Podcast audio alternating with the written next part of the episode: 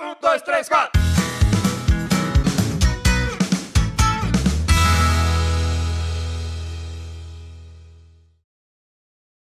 Quando você veio aqui?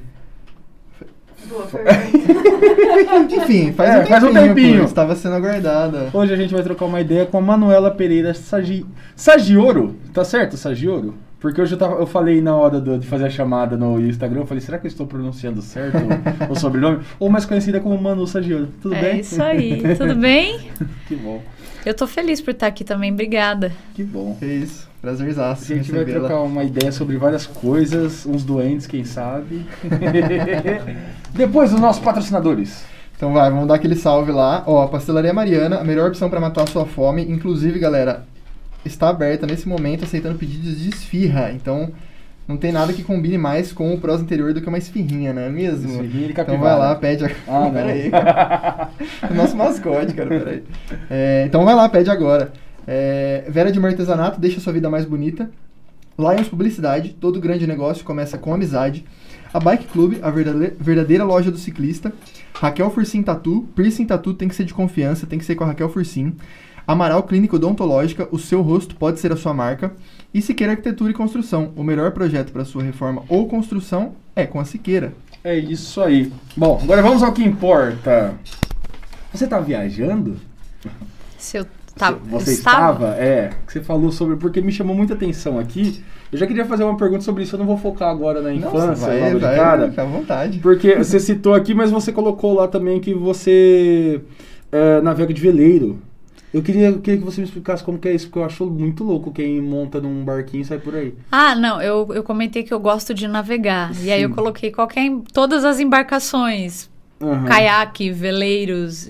Isso. Só que veleiro é. É porque assim, o, o interesse pelo veleiro vem por não ser poluente, né?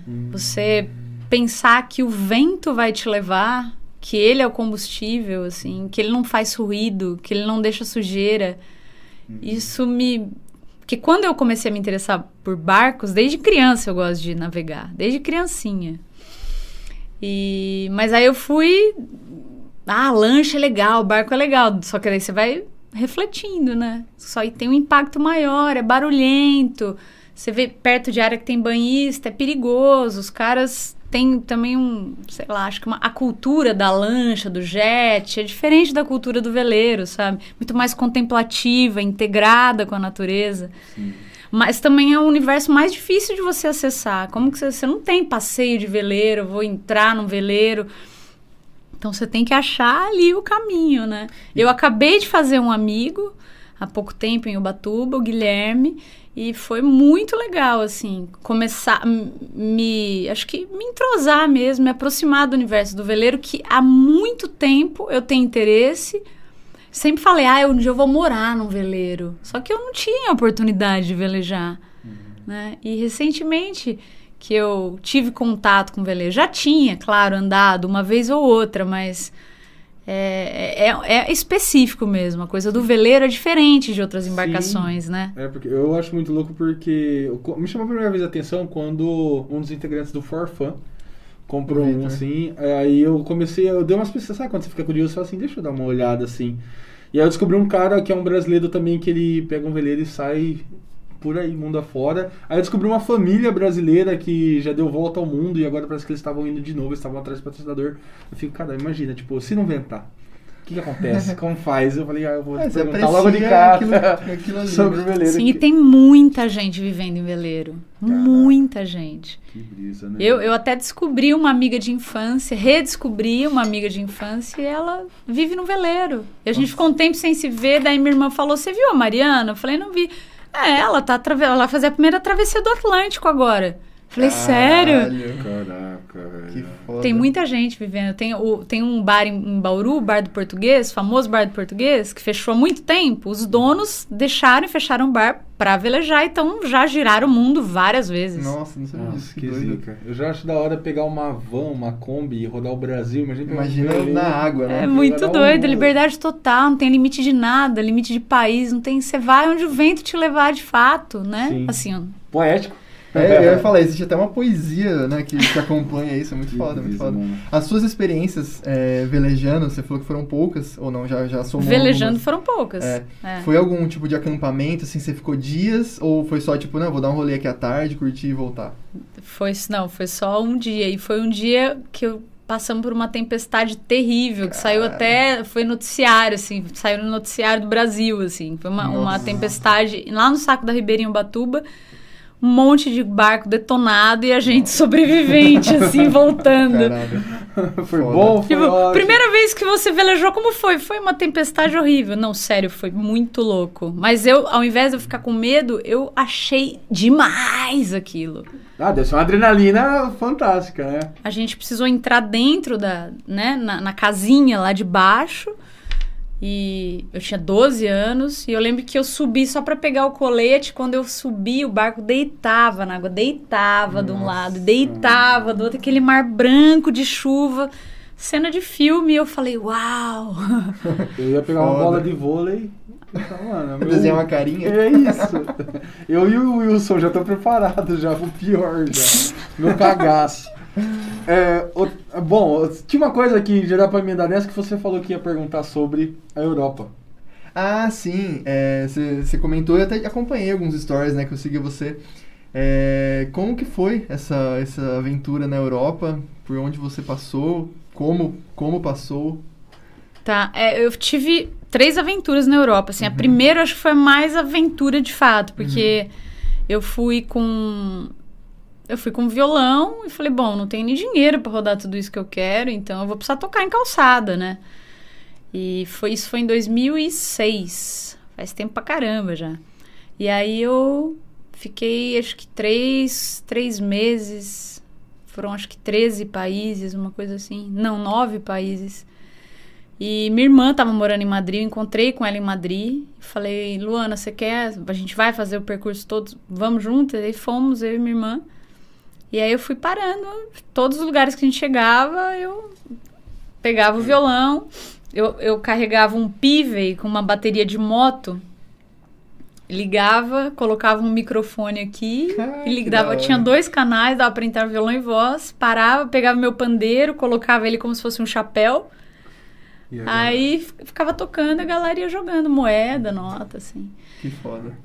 Eu, eu, acho, eu acho muito. Eu acho diferente que até o Léo já citou aqui sobre a questão que lá parece que eles admiram mais, né?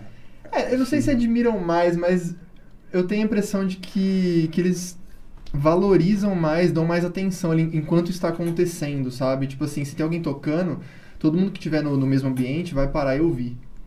É. Você sentiu isso Eu também? acho que a cultura da música na rua já é forte lá, isso que muda. Sim. Só que em 2006, eu tive experiências diversas, assim. Teve, tiveram lugares onde eu parava e as pessoas paravam. E outros que não, que ninguém para mesmo. E, e, assim, muito essa coisa, se você tá contando com a gorjeta, é difícil, porque às vezes vai dar alguma coisa, às vezes vai dar muito pouco, assim. E... Mas o que eu achei difícil naquele momento que eu fui é que a partir daquele ano, os músicos de rua tinham que ter uma carteira de, de músico de rua. Até então não era pedido. E só quem fazia parte da União Europeia podia tirar a carteira de músico de rua. Então, em todos os lugares que eu parava, eu corria o risco da polícia me tirar. E a polícia me tirou de fato, algumas vezes. Porra. Então, assim, esse sentimento começou a ficar chato.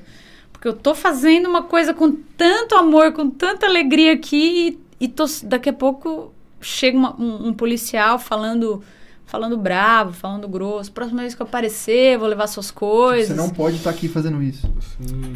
E aí eu, pô, eu, eu pensava, mas eu tenho que estar aqui fazendo isso. Eu, não, eu, eu vim pra fazer isso, ninguém me avisou isso antes. Agora eu já tô aqui, eu preciso fazer isso. Mas que contraditório, né? Porque a rua é o lugar, tipo, de maior liberdade, assim, pra galera, né? Tipo, mano, pegar um violão aqui, vou tocar tal, e não, de repente, essa burocraciazinha de... Sim, e qual foi o argumento? Porque, tipo, sei lá, isso foi muito voltado específico para artistas de rua, né? Tipo, como que você melhoraria os artistas de rua da Europa e, né, e Daria mais condições, né? Mas acho que é porque, assim, um artista de rua lá, um músico normalmente, ele não, não tá cantando é, peito e, e- normalmente ele leva um equipamento. Sim. Então, o que acontece? Tem uma área ali que é totalmente influenciada pelo que aquele cara tá fazendo. Uhum.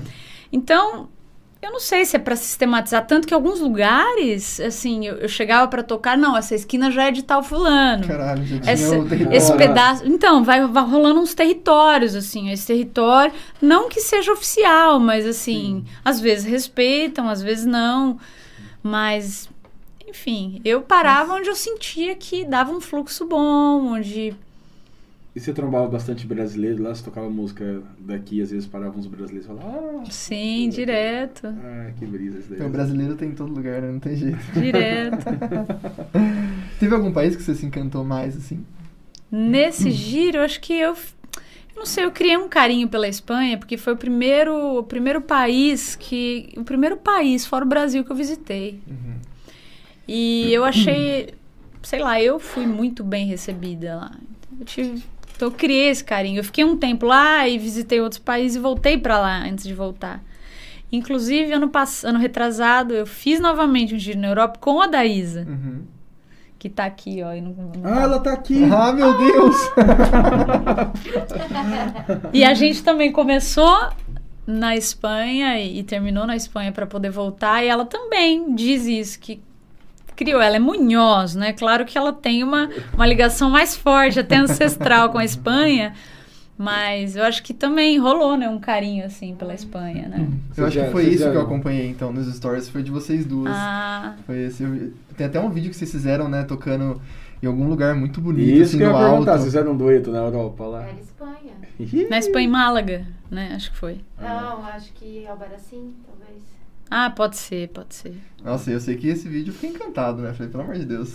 Foda, É. bonito demais. É, esse rolê de 2006 que eu fiz, que não foi assim as mil maravilhas com Aham. relação a tocar por conta dessa, dessa coisa da polícia tirar.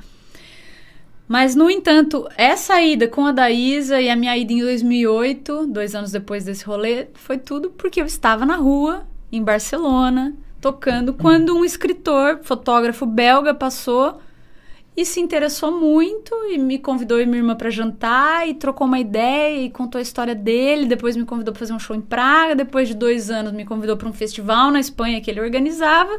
E ano retrasado de novo me chamou para tocar no festival da Espanha que ele organiza. Então assim, tá na foda. rua também.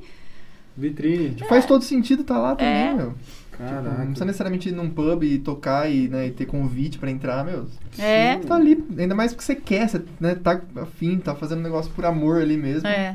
E Como- esse como festival, tá esse festival que ele acabou te chamando pra tocar, ele era de algum ritmo específico? O Uma- primeiro era de jazz, e daí eu até, até argumentei, falei, ele me ligou, telefone fixo da minha casa. Tipo, eu falei, meu, mas eu não toco jazz, você sabe o que eu toco. Não, mas é precisa ter alguma coisa fora do jazz para algumas coisas especiais que vão acontecer. Então você é a pessoa perfeita para estar lá. Eu sei o que eu tô fazendo. Mas fora eu, todo mundo era jazzista, assim, foda, galera do várias partes do mundo, assim, com carreira no jazz. E aí eu lá no meio, assim, novinha, né? Mas foi incrível, porque era uma galera muito legal. Tenho contato com vários deles até hoje. Então, eu cantei com todos eles, a gente interagiu muito, eu tocava, convidava. O, o cara tava fazendo um som e falou: Ah, tudo bem, você não, vai saber os temas agora para improvisar, mas traz o pandeiro. Daí eu fiz um pandeiro. eu- então, assim, foi tudo, fluiu muito lindo nesse festival. É que a, a música já é universal. Sim. Aí tá os caras de jazz. E lá, tipo, você pode tocar qualquer coisa que os caras joguem em cima e vamos É. que vamos, né, velho? Então, porque é mais difícil eu entrar na deles, né? É. Se eu não estudo jazz, se eu não toco jazz. Mas no meu caso, qualquer coisa que eu tocasse, os caras sabiam tocar, né? Porque o músico de jazz é, é muito zica, né, velho? Vai daí? É, eu ia, na verdade, perguntar, muito curioso aqui, é, você é de Jaú. Sim, Certo. sim. Como que foi essa, essa infância? Pra onde você foi? Porque, meu, você já falou, você viajou pra caralho, hoje mora em Bauru. Como que foi? Conta um pouquinho pra gente da sua infância. Como que foi essa... Então, eu nasci em Jaú, mas com cinco anos eu já fui pra Bauru, né? E eu continuei a frequentar Jaú porque minha família paterna é toda de lá. Então, eu brincava muito com os meus primos. Até os 12 anos, mais ou menos, eu ia muito pra Jaú, quase todo final de semana. Aí foi ficando mais distante. Mas a minha infância, antes dos cinco anos eu nem lembro muita coisa, mas daí eu já mudei pra Bauru. Entendi. Jaú você não lembra muita coisa assim de tipo, Des- morar lá. Não, de morar em Jaú eu não lembro, porque eu era bem pequenininha mesmo, né? Entendi. E Bauru, como foi? Por onde andou? O que fez? Aliás, quando surgiu a música pra você? Como que foi esse primeiro contato? Então foi, foi cedo. Foi cedo, mas como, como interesse. Era, assim, era o meu maior interesse a música. Então eu ganhei vitrolinha de, sei lá, pequena. Isso aí foi em Jaú mesmo, assim. Eu ganhei uma vitrola ó, muito pequena. É. E daí eu comecei a escutar música e era a coisa que eu mais gostava. Então tinha todas as brincadeiras do mundo, mas o que eu mais gostava era de escutar música, pôr disco, e escutar e chamar os vizinhos. E daí eu ganhei um teclado com acho que tinha uns sete anos. Comecei a tirar tudo de ouvido no teclado. Aí depois brinca de montar banda, aí a graça era montar banda. Até que. Aí mais tarde só que eu resolvi, não, então tá bom, então a brincadeira. Então, da brincadeira, acho que eu vou querer aprender um negócio aqui. Eu até fiz umas aulas de teclado, mas não era muito a onda, assim. Aí com 13, 14 anos eu ganhei uma guitarra. Uma guitarra velha, arregaçada de um primo do segundo grau que chegou lá. Mas foi muito importante pra mim chegar essa guitarra. Chamava Jennifer a guitarra. Ó. A marca dela era Jennifer, nem sei. Ah, melhor ainda. E aí eu comecei a tirar as coisas. Eu comecei a estudar um pouco Marcos Pópulo. Marcos Pópulo de, de Bauru, não sei se você conhece, vocês conhecem. Um Não. Não. super guitarrista lá que tem uma escola chamada Guitarisma. Ah, sim. Ele é o Conheço. fundador da escola lá, ele e o, e o Fabiano, mas aí eu estudei, eu tinha 15 anos e eu fiz umas aulas, estudei um, tempo com o Marquinho, ele virou um grande amigo meu até.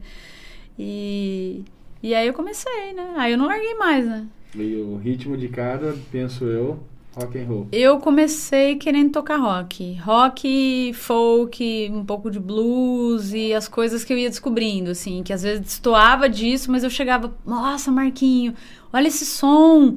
Não tinha nada a ver com nada, mas olha esse som da Bjork. Ele, nossa, é diferente. Falei, não, tem um acorde aqui, ou- tem um acorde aqui que eu não tô entendendo qual que era, um acorde muito torto de uma música da Bjork. Então, assim, tudo que eu ia descobrindo de som, eu, eu levava pro instrumento, né? Então, mas eu usava muito a guitarra como, como um violão, né? Porque eu comecei a ir a cantar baixinho, tímida, mas, mas eu me- queria me acompanhar. Então, não, não ficava muito fritando em estudo de guitarra, assim. Porque... Você tocou guitarra antes de tocar um violão, então? Ou não, você já tinha tocado violão antes? Não, toquei a guitarra antes do violão, mas eu fazia dela um pouco um violão, Aham. sabe? Não, eu perguntei porque, tipo assim, acho que a maioria das pessoas começou no violão e aí, Sim. tipo, falou, não, eu quero tocar guitarra, entendeu? Aham. E você foi meio que contra É. essa maré, né? Sim. Que mas, doido. mas de qualquer forma, acho que o natural de todo mundo, quando, quando começa, tipo, é tentar meio que fazer as melodias de um, de um violão, né? Pra ter, como você falou, tipo, meio que tentar se acompanhar tal. Ninguém chega dominando a guitarra ou já É, estudando, ah, já vou estudar uma escala pentatônica aqui, mas não sabe nem fazer um. Sim. Não, acordes, né? É, a gente sim. começa com acordes, né? Eu preciso saber fazer uma harmonia, né? Sim, sim. Ah, eu vou tocar aquela música lá, e aí, pô, acompanha aquela música que você gosta, É. não sei o quê. E bem- como era a cena lá em, em Bauru no rock? Por isso que eu te perguntei onde você começou, porque aqui quando a gente começou a cena era uma, quando a gente trocou uma ideia com a Daís, a cena era outra. E como que é da lá, que era uma, uma cidade grande, né? Tipo, muito maior que aqui. Vocês tinham, tipo, muito festivalzinho pra tocar, muita galerinha da escola tocava, porque aqui, né, era, tinha que, você tinha que caçar. Porque quem toca o quê? Pra Sim, juntar e montar uma banda. sim. Como que você começou lá? Então, eu, nessa idade, antes de eu tocar, porque aí tocar oficialmente, eu digo, Sim. porque eh, eu tocava quietinha, mas ninguém nem sabia que eu tocava. E aí eu ia nos circuitos de Bauru possíveis pra ver música, pra escutar. Então tinha uma. Eu, eu frequentava uma galera mais underground, assim, que ficava nos, nos bares muito mocosado, assim, uma coisa muito da, da madruga. Tipo, só que no- armazém. Não, não era o ar. Mas- O armazém já não era o underground, Entendi, assim, na entendi. minha concepção. Isso aí era. Era porão mesmo, Entendi, assim. Só entendi. que também era uma galera que curtia um som que eu não curtia tanto, né?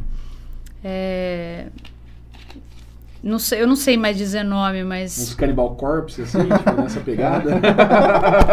Cara, eu não sei nem falar mais o que que era, assim. Porque eu Mas era você fala muito que era nova. tipo um, um rock mais pesado, um metalzão, uma coisa assim? Não. Não, não. É, era um, tocava punk rock também, mas era rock underground, assim. Era uma, era uma cena de muita música autoral já naquela época. Isso eu achei interessante, assim. Eu tinha 15, 16 anos, as bandas que tocavam nesse lugar era só banda autoral.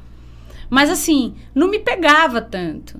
Porque eu já sabia o que eu gostava. Eu gostava muito de melodia, eu gostava de umas coisas limpas, claras eu entender também. Ah. Então, muita barulheira, muito. Eu falava, não, não tô entendendo. aqueles Não tô entendendo isso. Muita coisa junta, muita coisa. Grita em cima, toca, bateria por cima de tudo. Não escutava, mas não tô sacando a harmonia. Oi, Olá, tudo bem? Eu vou atrapalhar um pouquinho? Pode ou não? Pega aí, pô. Pode? Esse é o Anderson. Ele é o Anderson. Tudo bem, brasileiro? Tudo bom? Beleza, vocês? E Achei aí? chique, hein, Anderson? Chique, é? Ô, cara, se ligar pra perguntar o que, que eu vou comer, nossa. Aí, galera, pastelaria É, e então. esfirraria Mariana. É, Que Eu beleza, hein? Pra pedir hoje aqui, enquanto tá vendo o prosa interior, tem que pedir uma esfirrinha, fala aí. tem, tem que pedir uma esfirra aberta, né? Vamos lá. Graças a Deus, ó. Que é. Que é da bonitinho, eles são É, pequenininhos. tá escrito o recheio na tampa aí, Manu, porque. Tem uns que Maravilha. são, não são vegetarianos. É, é, Entendi, entendi. Isso. Olha que chique, a gente recebe do dono. Muito. Não, eu achei. Bola. Valeu. E eu vou falar, viu? Eu achei tão surpreendente, porque depois eu vi a mensagem dele, você ia me ligar pra perguntar o que eu queria comer. É. Eu achei tão interessante, falei, não, eu vou pegar um disco, vou levar pra ele. Então eu vou que beleza. Ah? Você foi entrevistada também, Eu né? Foi, né? É No dia, é, você também No dia que é, você fez. preparou. Sim, sim. A gente só não tava ligando, né? É. Mas eles passaram a dica também, né? Que Foi é, maravilhoso. é, que bom que vocês gostaram, viu? linda. Que bom, que bom mesmo. Pô, obrigado, Hoje cara. veio, mano. Hoje veio o Guaraná pra vocês. Ah? Hoje nós tá chique, viu? Veio, Ah, veio tá sim. aqui, tá Eu aqui. lembrei, outro dia eu via. Aí eu falei, porra, meu, os caras tá pegando o guardanapo lá, vou mandar, né? Nossa colinha, obrigado. Pra mim, sacola. Os caras salgados. Os caras ganham Tudo de bom viu? Não, você, você não tem que comer, não. Galera, então, ó, pastelaria Mariana, hein? Pastelaria Mariana. Peça uma esfirrinha aí que a gente vai comer aqui, vocês comem ó, daí. Parabéns pelo estúdio. Como se a gente estivesse comendo junto. É? Valeu demais, hein? Olha, meu querido. Valeu, valeu. Aqui é o seu presente, ó. Eu vou levar sim, né? Vai, Não é toda hora, não. Não, Não é toda hora que é alguém isso. liga e fala, não, vai ter comida e você pode Ah, escolher. tá, não, Ô, falando do louco. presente, muito obrigado. Não, Obrigado. né? obrigada. Ô, show de bola, mano. Legal, vou, vou curtir lá.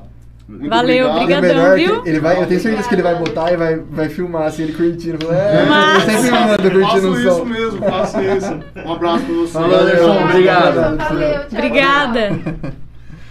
É isso, galera. Esse carinha aí da pastelaria Mariana, não tem nem o que falar, né? Você já, quem acompanha Não, a gente já sensacional, sabe. né? É Quem isso. acompanha já sabe. Comprem. Tá aí embaixo o número. É. Então, você tava falando que. da cena, né? Uhum. Que eu imagino eu que devia ser aquelas cenas mais power acorde, batera rápida, assim, e você tava querendo curtir mais uma, uma brisa, uma melodia. Sim, não, é, eu queria entender. Eu acho que eu queria entender, escutar, escutar a letra, escutar a melodia, escutar acorde. Então, assim, não foi, não foi essa cena que me pegou nesse sentido, mas eu me diverti muito e foi super importante. Era rolê a pé na cidade inteira, indo de Show ao vivo, né? Tá ali Show ao vendo. Acho que vivo, isso era que é o que mais massa. pega, né? Que saudade. Nossa, nem fala. E daí, de fato, pensando em rock and roll, a cena, o lugar que eu encontrei e que aí sim eu me identifiquei e falei, nossa, cara, agora eu encontrei o lugar que eu queria. Foi de fato o Armazém Bar.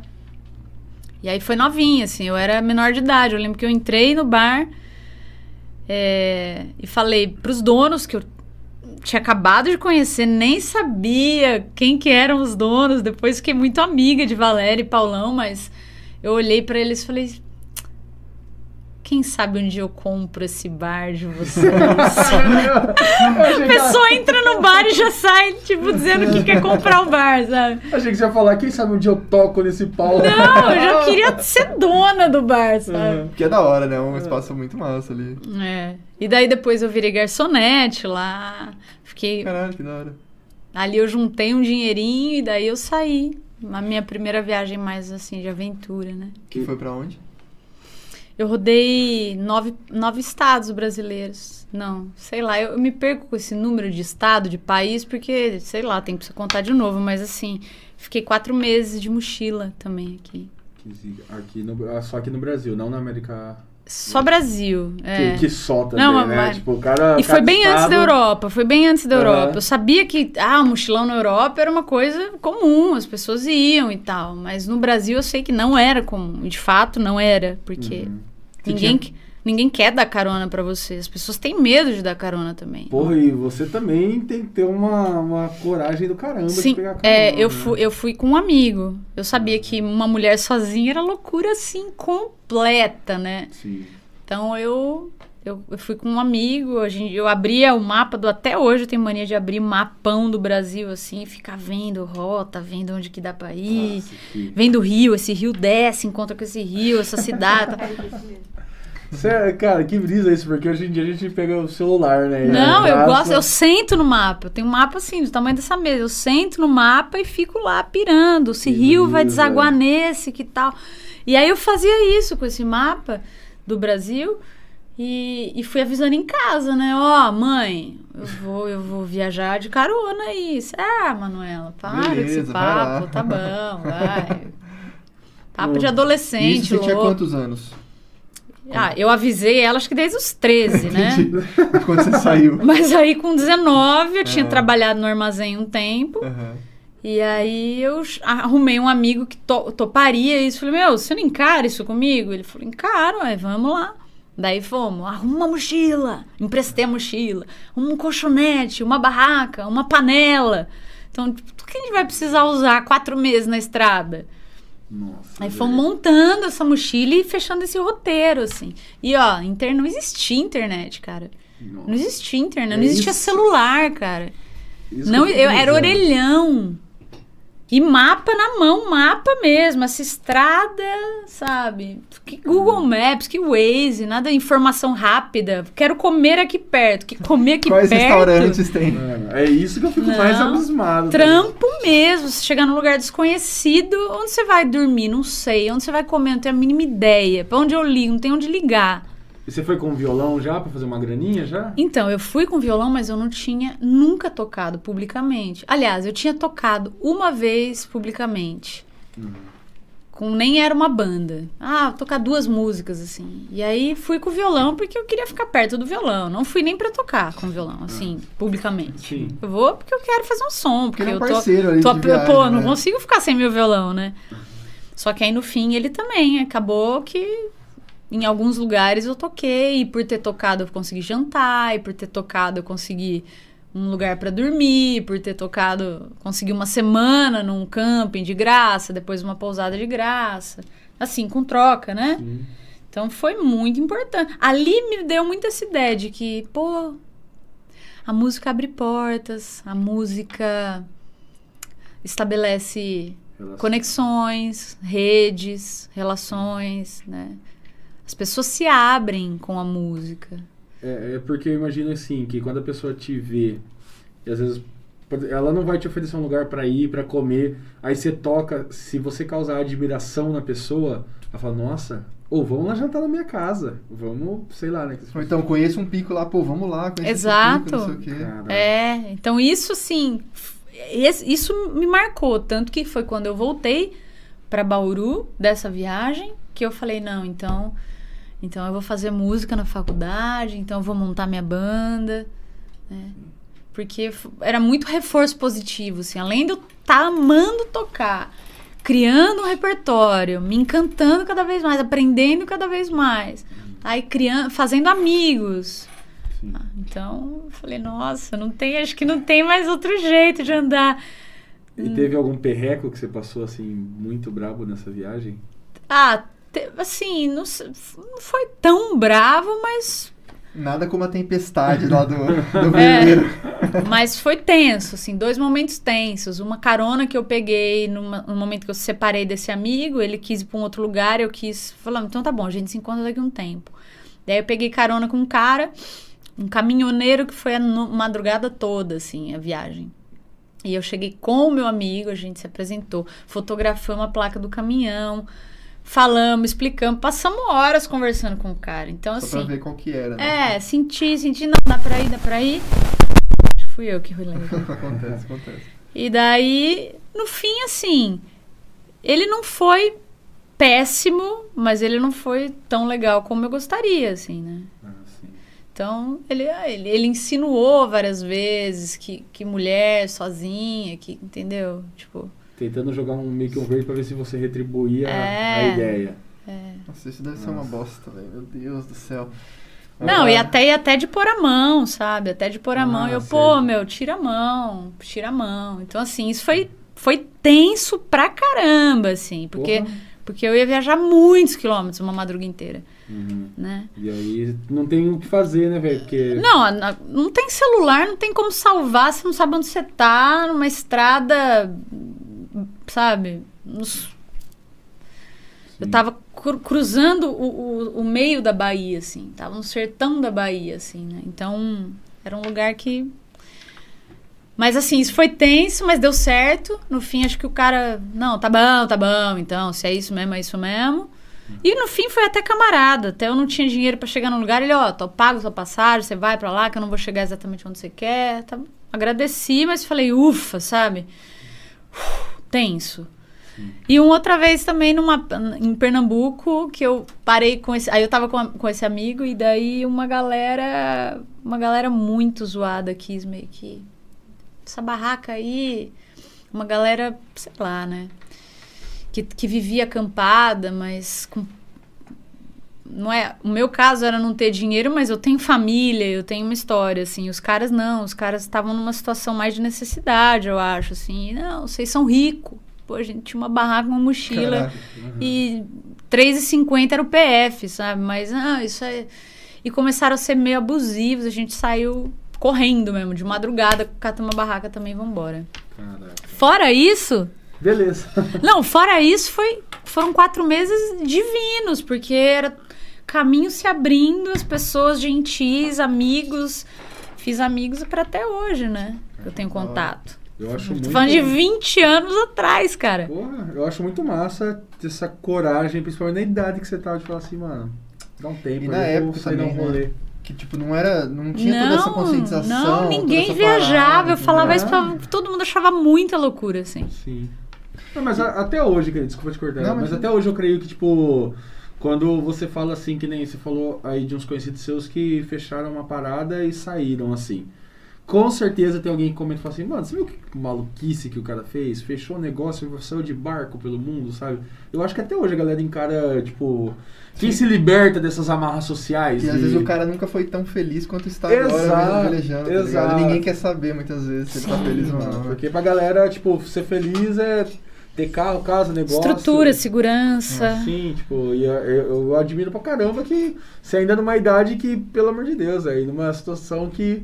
É que nem eu falei, hoje em dia, se eu quiser fazer esse rolê, eu, eu tenho aplicativos, sites, Instagram, que, eh, redes sociais que tem Tem ideia. aplicativo de carona, mano. Isso. É exatamente, tá ligado? O Sim, sim. fez. É, Quer dizer, você fez o Não, hoje, orgânico. cara, hoje eu acho que se eu fizesse essa viagem ia ser muito tranquilo, entendeu? com certeza. Eu acho que tem- Eu ia combinando, não precisava ficar na. Eu ficava no acostamento, meu. Sim. No Alagoas eu fiquei um dia inteiro no acostamento de, de ajoelhar, assim, se ninguém passar, eu não sei se. De passar caminhão, você ajoelhar e falar assim, meu, para, para, para, para. E ninguém parar, e ninguém parar, e ninguém parar. E um sol, e ninguém para, e ninguém para. Tipo assim, horas e horas, e tipo, 10 horas no acostamento, assim, sabe? Então, É, mas eu acho também que isso que meio que faz todo o resto valer a pena, né? Tipo, toda a claro, luta é o meu. que deixa. Na hora que você arruma uma cenoura, você fala, cara, eu tenho uma cenoura crua pra comer, cara, depois de tudo isso. Tipo, do nada, tava aqui sem nada, tá ligado? Sei lá, uma laranja. É. Tudo tem um valor muito imenso. Sim, você começa a dar mais valor. exatamente. Muito, muito. É, foi a mesma brisa que a gente teve semana passada aqui falando com o rapaz que ele falou, cara, você não sabe o valor que é tomar um raio de sol na cara quando você não pode tomar sol. Né? E aí imagina qual, qual que é o valor da cenoura quando você fica 10 horas debaixo do sol lá, Sem comida sem comida nenhuma. nenhuma, cara. Ah, que... Mas eu acho, é o que eu falei, admiração pra caramba, assim. Eu, eu tenho o sonho de um dia, mas de vanzinha, pegar um motorhomezinho, sair andando por aí. É. Mas no, no de a pé, na época que você foi, cara, não tem, mais, não tem nem como mais uma pessoa falar que vai fazer isso. Não tem, porque, É. tipo. é, Só se a pessoa A quebrar menos- o celular. É, eu ia falar, menos que seja a proposta Não, da pessoa não, já era. O justamente- mundo mudou demais. Sim. Aquilo que eu vivi não tem como, assim. Não tem É, como. isso, Impossível. isso. Quem que não tem nem orelhão pra você ligar? É, Pra você falar com sua mãe, Sim. sei lá, cada quanto tempo você precisa ligar. Exato. Ficha, orelhão com ficha, meu. Nossa, era disso, velho. Eu orelhei com ficha. Tinha cartão já. Estavam mudando pra cartão, mas vários orelhões que eu encontrei eram com ficha ainda. Sim. E como. E o que, que você fez? Tipo, você traçou uma rota de lugares que você queria conhecer, e aí você foi subindo e conhecendo. Eu falei, mano, onde o vento me levar? Não, mais ou menos. Eu tinha um roteiro. Tinha um roteiro. Mas aí, às vezes, chega num lugar e fala, então, mas vocês já ouviram falar desse lugar? Eu falava, bom, vamos mudar a rota, então a gente vai até ali e depois continua, né? Mas eu precisava ter um, um norte, assim, senão. Até porque sair daqui, sair daqui, imagina, eu falei. Falei, Rodrigo, a gente precisa pelo menos dar uma arrancada um pouquinho mais distante, porque vai ser sofrido demais passar o dia inteiro no acostamento e chegar de Bauru até Pirajuí. Depois de Pirajuí até Lins. Depois ter que dormir já em Lins. Depois ter que chegar até Araçatuba. Então a gente guardou um dinheiro pra ir até vai? Goiânia. Ah, porra, da hora. E aí também não tem como voltar tão fácil. Exato, já foi. Não dá pra desistir. Então a gente precisa dar uma. Esticado. Aí, aí em Goiânia a gente chegou de ônibus. Então até ali foi de ônibus. E daí pra frente a gente já foi. Aonde que é a estrada?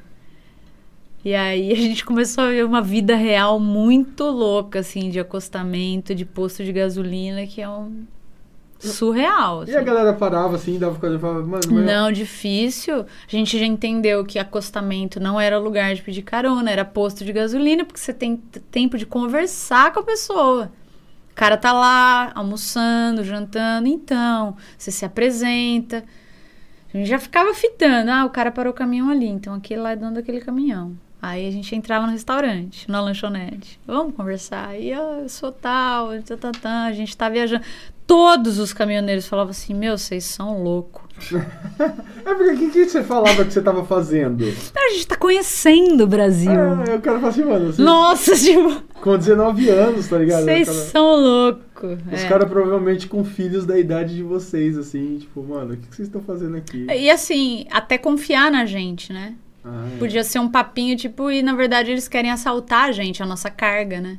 Sim, Então, esse era o grande É, essa rolê. sacada do posto é massa, porque a pessoa se sente mais segura até pra ouvir ali, É. né? Tipo, pô, tô aqui no posto, pelo menos. Aqui pelo menos não vai acontecer nada. né? Exato, ali no meio de todo mundo. E daí, depois de muita conversa que rolava a carona. Pode crer. Teve um, teve um, a maior carona mais longa que a gente pegou, demorou uma noite. Ele, ele falou: a gente vai sair amanhã e amanhã a gente toma um café da manhã junto pra continuar essa conversa, pra ver se vocês vão com a gente. Então, assim, foram duas etapas. assim. É, mas no fim que numa dessa é bom pra todo mundo, né? Porque tem, tem os dois Lógico. lados, né? Tipo assim, Sem vocês também querem dúvida. saber, tipo, qual que é, né? Sim. Dá pra entender o lado Sim. deles, mas, pô, vocês também Esses caras aí são meus amigos até Pode hoje. crer. Tem um grupo da, dela, tipo, viagem de que ano que você foi? Quilômetro não sei quanto, tá ligado? É o grupo do 2001. Viagem de 2001, os caras adicionaram lá no WhatsApp, lá que deu canal. e aí, lembra de mim? e aí você voltou e aí você decidiu entrar de cabeça na, Na música, na né? música. E como que foi isso? Tipo, você, che... você fez faculdade. Eu fiz faculdade. Eu, eu tinha começado já a música, eu tranquei, fiz letras, aí eu voltei pra música e concluí música. Eu acho que um deles tava. Eu vou lá. Bateria? Ah, acho que era. Não, era o. O Ellison agora parou. Parou? Parou. É o encaixezinho aqui embaixo. A firmezinha dele. De qual? É dela mesmo.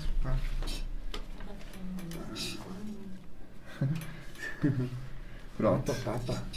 estamos de volta. E então aí você, é, você foi estudar. E, co- e como você começou, tipo, realmente. pro- pro- você se deu conta que seria a sua profissão, que o negócio estava ganhando uma, uma dimensão que você.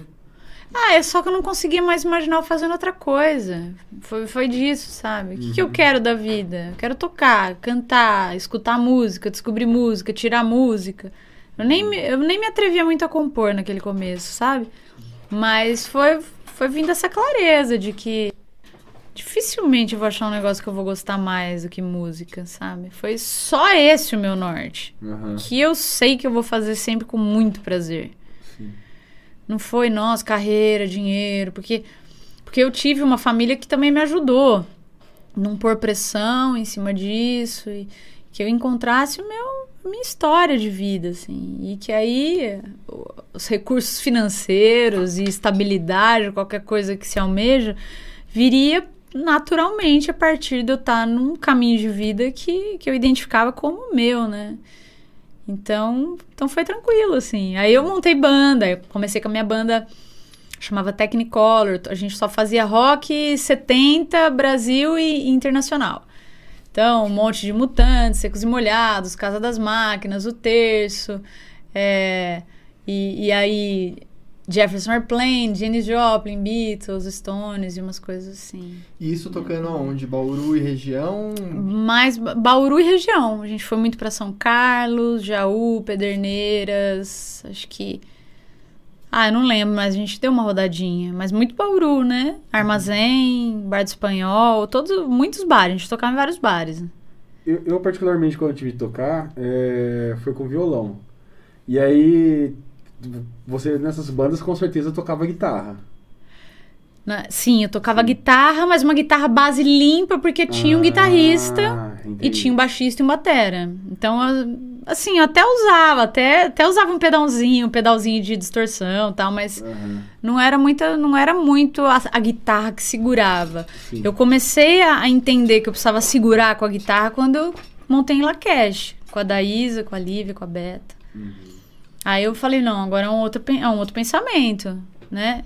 Eu não posso. Tanto que foi, foi um desafio pra mim também, porque aí eu saí desse lugar de, de cantar, né, pra Daísa cantar, cantava só duas músicas e, e tive que olhar pra guitarra de um outro jeito, né? Sendo seu principal instrumento, assim, mais, É. mais ou menos.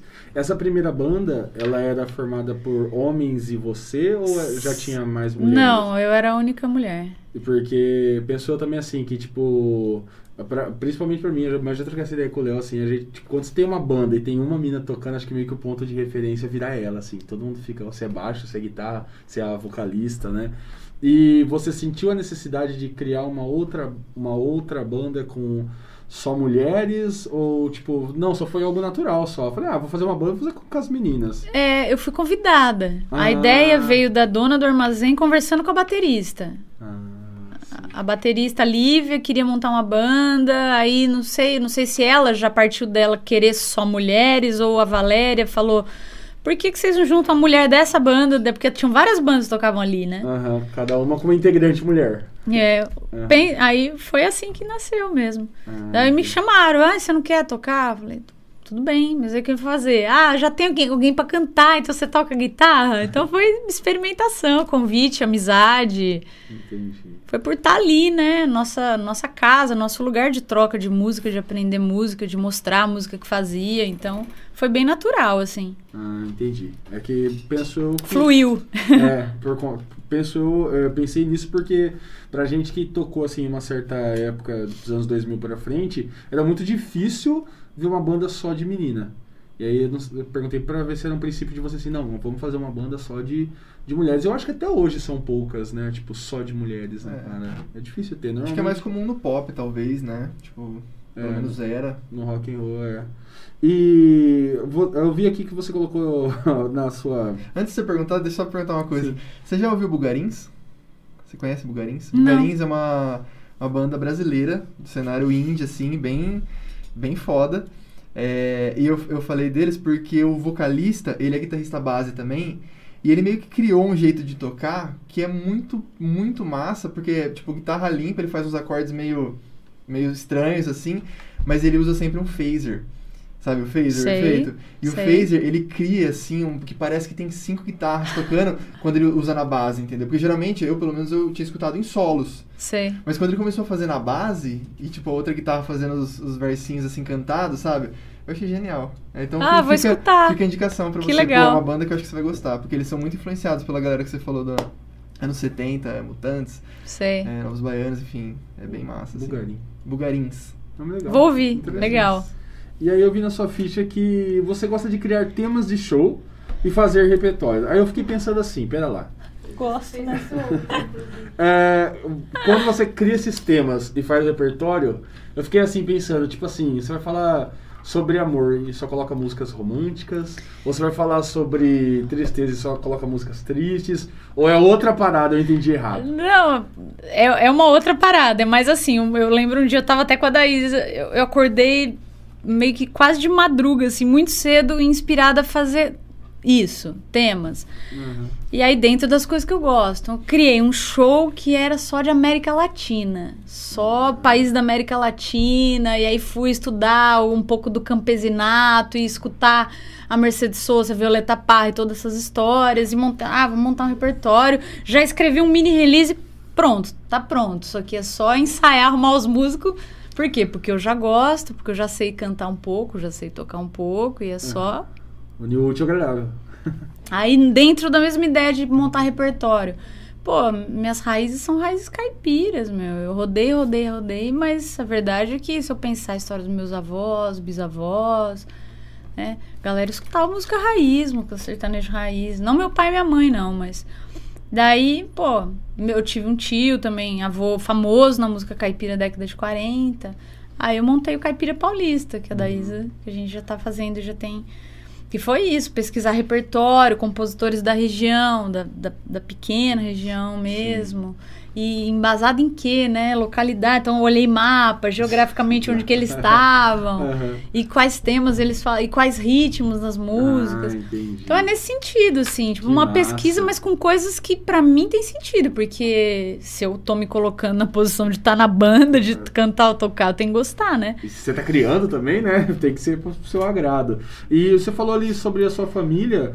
Tinha eh, músicos na sua família que te influenciaram? Diretamente não, assim, diretamente de eu presenciar muito o- alguém tocando, não. Mas eu Ah. tenho, tipo, tia-avó, sanfoneira, Ah, é, sanfona. Eu tio mais sanfona velho, sanfoneiro, meu, meu avô paterno também tocava um pouco de sanfona.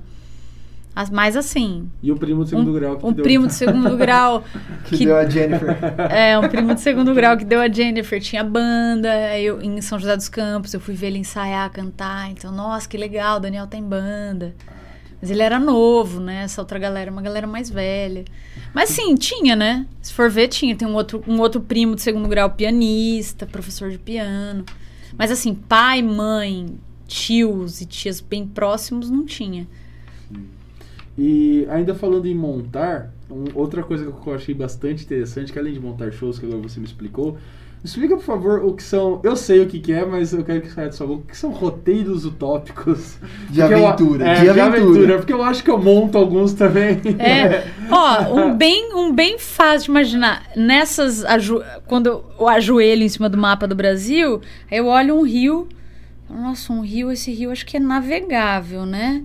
Ai, se eu chegar nessa cidade, já vou lá. Quantos quilômetros até essa cidade? Tá, dá pra ir de ônibus até aqui. Chega nesse rio, aí eu vou parar. Nossa, aqui no meio da Amazônia, como chama esse rio? Aí você vai pesquisar, meu. Meu, peri- perigoso se ninguém nem vai, sabe? Então esses são o roteiro, daí eu monto o roteiro inteiro, só que ninguém quase nunca foi, mas nem eu vou, por isso que são utópicos.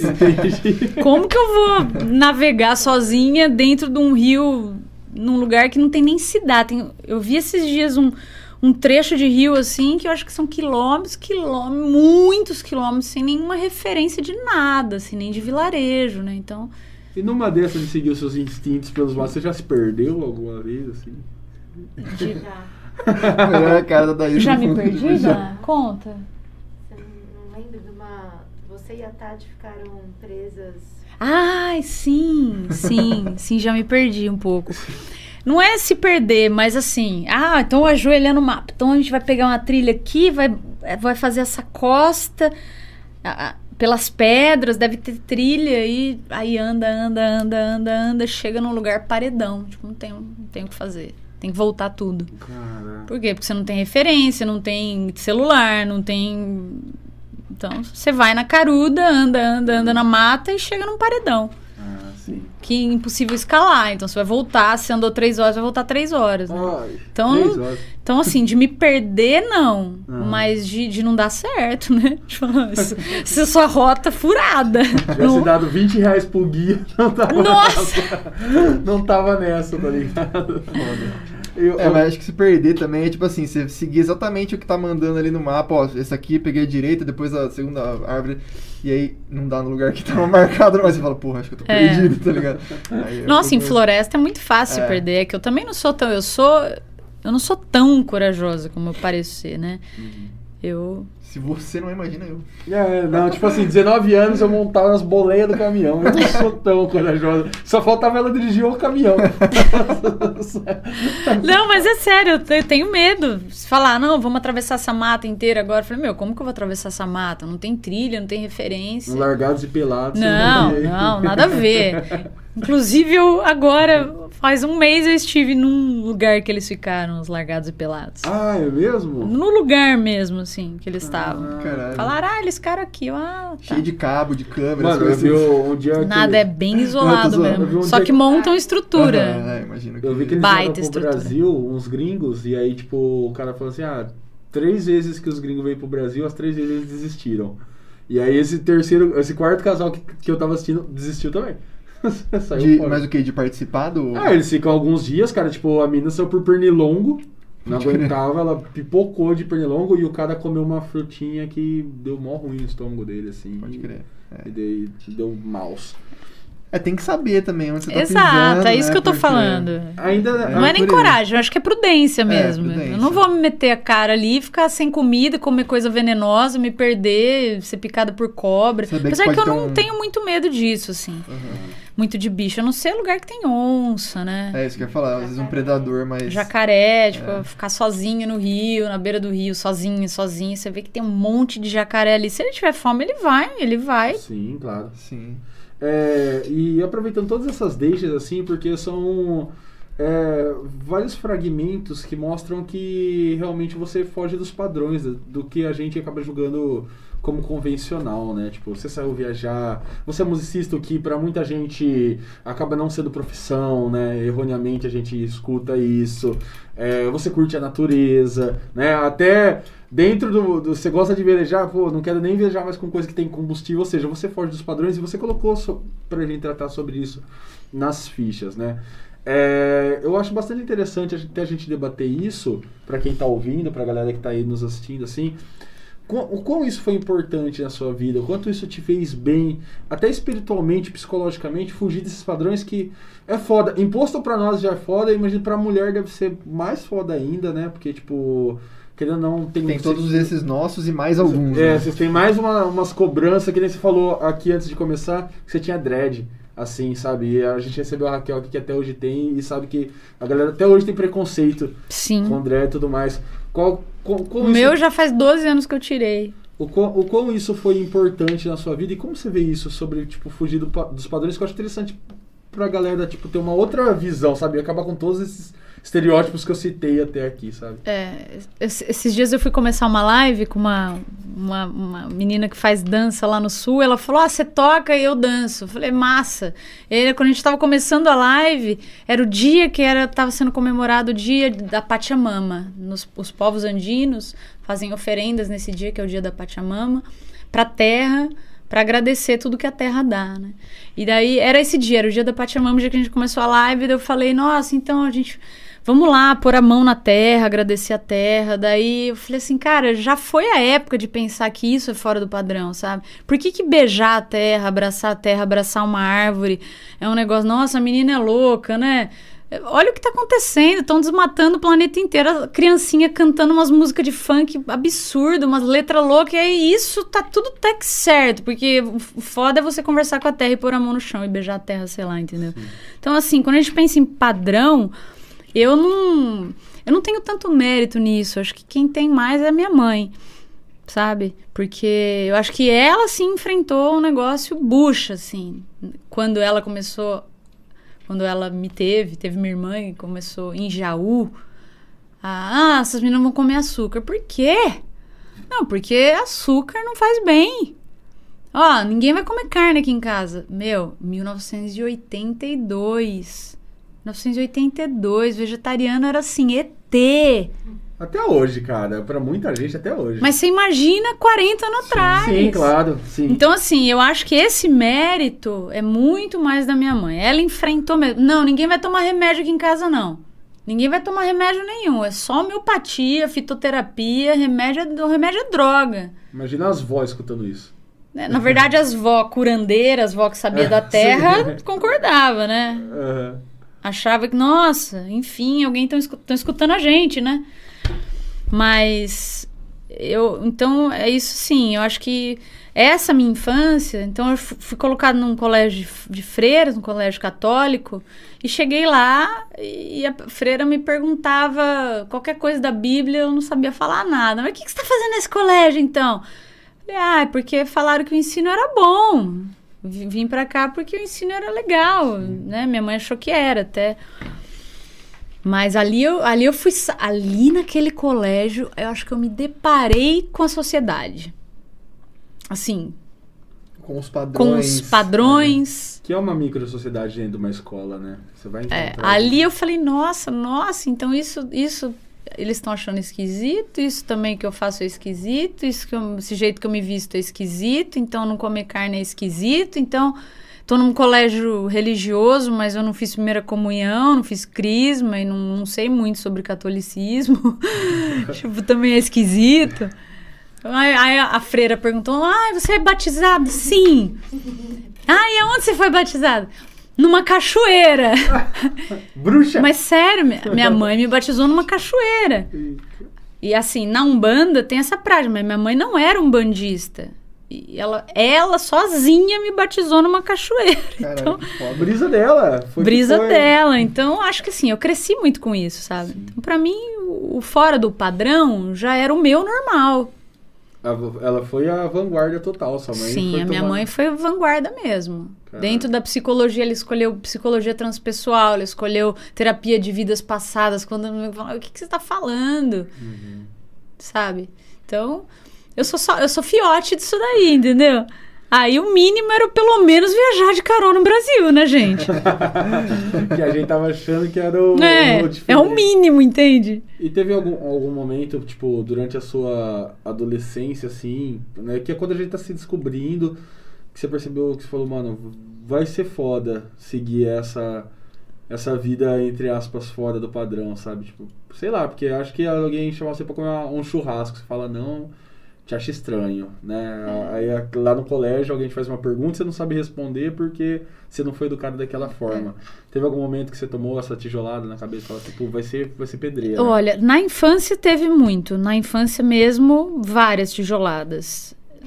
Me deparar com isso e falar, nossa, estão me achando estranha e estão me rejeitando de certa forma por isso. E nem entender por quê, né? Tipo, É. Agora, na adolescência, na, na juventude, assim, isso é tudo muito mais velado. Então, os queridos amigos que me convidavam pro churrasco faziam o bullying com o vegetariano ali de um jeito tranquilo, entendeu? E aí você vai achando que tá tudo bem. Mas hoje eu penso que também não era tão legal.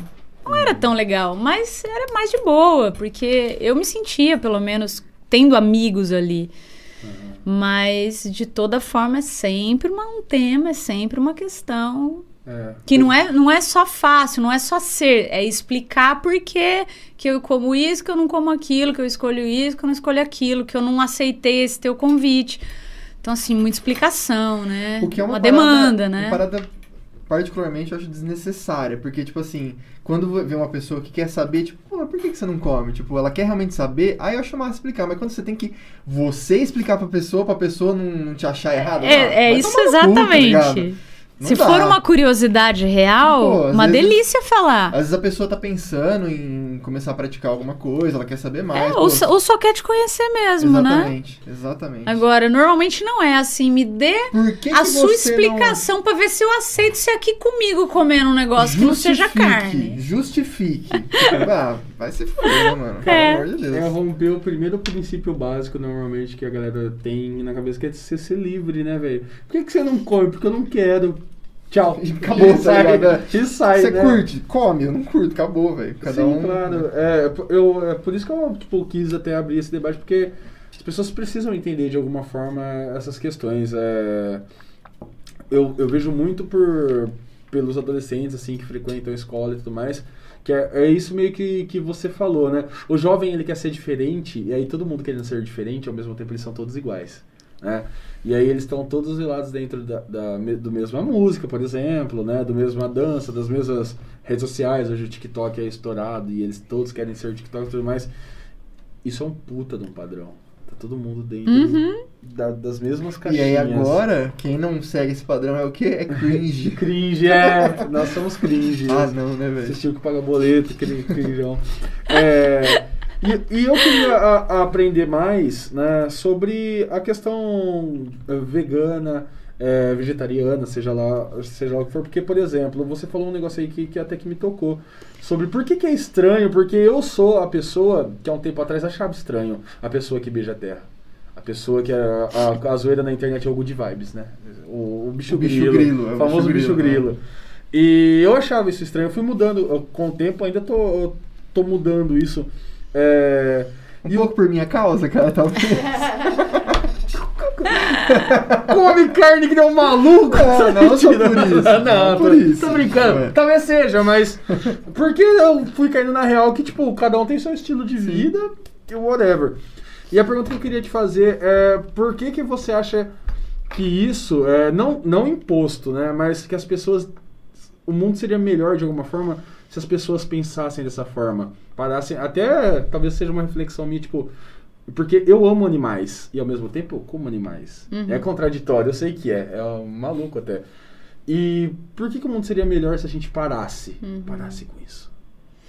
Você sabe me responder? Você também fala assim, não, Não, eu, não, eu tenho plena, plena, plena clareza e convicção de que o mundo seria melhor, o mundo terra, o mundo florestas, animais livres e, e o mundo humano, né? Porque eu acho que se a gente se permite abrir o coração de verdade para ser compassivo com a dor animal, com a questão animal, entendendo que eles não precisam viver nessa escravidão mais, não precisam. Talvez um dia lá atrás a gente precisou, a gente nem entendia nada das coisas, ah, tá bom, come o bicho, mas hoje em dia, se você não comer tua carne, eu tenho certeza que você tem comida na mesa e você vai ter saúde. Quando a questão não é essa, tudo bem. Mas quando você tem, e, e eu acho que essa compaixão, quando você acessa esse nível de compaixão, de empatia pelos seres sencientes que são os animais, o mundo já tá, já melhorou para você, para eles e para todo mundo. Então assim, eu tenho clareza que a opção vegana, que eu ainda não sou vegana, mas a opção vegana é a mais justa, é a que mais vai preservar esse planeta e vai dar dignidade para esses seres, porque eu tenho certeza que eles sentem e eles pensam a maneira deles, mas a gente continua dando de ombros para isso. Esses dias eu precisei ter uma, uma conversa sobre veganismo, vegetarianismo com alguém. E aí todo mundo, não, porque ah, é a soja. Sim, tem tudo isso. A soja, o boi, o desmatamento, é, Amazônia, e, e tem a carne que cada um come, o quanto tá cheia de bagaceira na carne, fora o que tem ali é, só de cortisol, de adrenalina que o boi soltou para morrer, que você come aquela informação de medo, de dor, de violência. Então, fora tudo isso, tem uma coisa muito simples assim. O nome disso é amor, de verdade. A gente fica em, em questões assim, claro, físicas, fisiológicas, floresta, né, tentando entender essas esse leque, né? Mas eu. Se, se você quiser abaixar a bandeira, tipo, tira o nome. Eu tô falando de amor. Quando eu falo de vegetarianismo ou veganismo, veganismo é assim, eles não precisam mais servir a gente dessa maneira. Então acho que a primeira coisa que a gente tem como reflexão é: nossa, os animais são amigos, né? Os animais são amigos. Primeiro eles são estão aí para nos servir. Então eles são escravos explorados, sim. Eu escolho esse para ser meu pet porque é fofinho, mas os outros, cadeia alimentar, tá? Vamos Aí de repente você dá um pequeno salto. Nossa, eles podem ser amigos, talvez eles tenham, né? Eles estabeleçam uma relação com a gente. E aí tem um passo maior ainda que, que nem nesse a gente chegou, mas que é assim, o verdadeiro papel dos animais no planeta Terra faz parte de um mistério. Tem gente descobrindo esse mistério, que eles são curadores, que eles estão aqui para trazer uma informação planetária importante, diferente, que desperta outro tipo de coisa. Então assim, só que isso aí é, é uma linguagem mais avançada assim, que tem a ver muito com telepatia. Para quem tem esse interesse, de, de descobrir é, um pouquinho mais sobre esse mundo, eu, eu sugiro que sigam um, um santuário chamado Vale da Rainha, a Rimsa Vale da Rainha. A Patrícia Varela é uma mulher incrível, incrível mesmo, que se dedica a resgatar animais que sofrem maus tratos, especialmente pela indústria do laticínio, até mais do que da carne. Uhum. Por isso que a bandeira dela é bem mais vegana. Ela fala comer carne, tipo, já foi, assim. Agora a gente tem que dar um passo além, assim. Que tem muito sofrimento. Total. Né? Só que, como ela é professora de yoga, uma mulher que sabe muito da vida, as reflexões que ela gera, mostrando esse ambiente dos resgates, as conversas que ela tem, a expansão de consciência, assim. Toda hora você está entendendo melhor, assim. De verdade. Ela é uma é uma é uma pessoa massa para seguir. Da hora. Sensacional, velho. É, é isso, é buscar gerar algum tipo de reflexão, tanto em mim quanto em, em quem tá ouvindo, porque é isso, sabe? Tipo, ao mesmo tempo que eu consumo, que eu, como falei, cada hipocrisia e contradição ao mesmo tempo. Mas, tipo, eu sei que, por exemplo, laticínio tem vaca que não sabe o que é a vida fora de um espaço do, fora dessa mesa aqui que ela fica. Gravidez atrás de gravidez, só sabe estar tá grávida, amamentando grávida e pouco amamentando. Uhum, Filhote é. chorando, passando fome. Ela não podendo exercer a maternidade, porque na verdade ela não exerce maternidade. Então, assim, é muito triste. Eu acho que a gente ignora mesmo. A gente ignora. Vai daí, amiguinho? Cara, como que a gente tá de horário? Ah, tá de boa até. Tem mais, tem mais um tempinho ainda é... no bloco. Eu queria perguntar para você, Manu. É, a gente já teve uma outra convidada que veio aqui e conversou sobre esse tema. E eu acho um tema muito interessante, muito pertinente. Acho que é super válido a gente falar sobre isso. Que você, você colocou na sua ficha sobre a ayahuasca. Hum. É, eu queria que você, você contasse qual, que é o, qual foi o seu contato, qual é o seu contato, aliás, né? Como, como você conheceu, como foram as suas experiências, enfim, uhum. o que uhum. você quiser falar sobre, acho que é. Tá, para quem não sabe que a ayahuasca ela é uma medicina da floresta, eles chamam de medicina da floresta, é a junção de duas plantas, na verdade, de uma raiz, de um cipó e de uma folha, e que somente a junção desse cipó com essa folha é, é, produz a molécula de DMT, que na verdade a gente já tem o DMT dentro da gente e aí a gente tem uma expansão de consciência. Assim, basicamente é uma bebida que os indígenas da América do Sul tiveram acesso, mas tem uma história, até com o nome ayahuasca, que foi um imperador inca chamado Ayahuasca, que teve contato com vegetalistas indígenas, desceu dos Andes, teve contato com indígenas, e aí ele tomou essa bebida. Na verdade, a comunidade inca não tomava e a partir do ele tomava e começou a ter visões. E aí ele previu a chegada dos espanhóis, por exemplo. Então ele avisou as pessoas que iam chegar lá porque ele teve contato com essa bebida. Então essa é a história assim milenar da ayahuasca.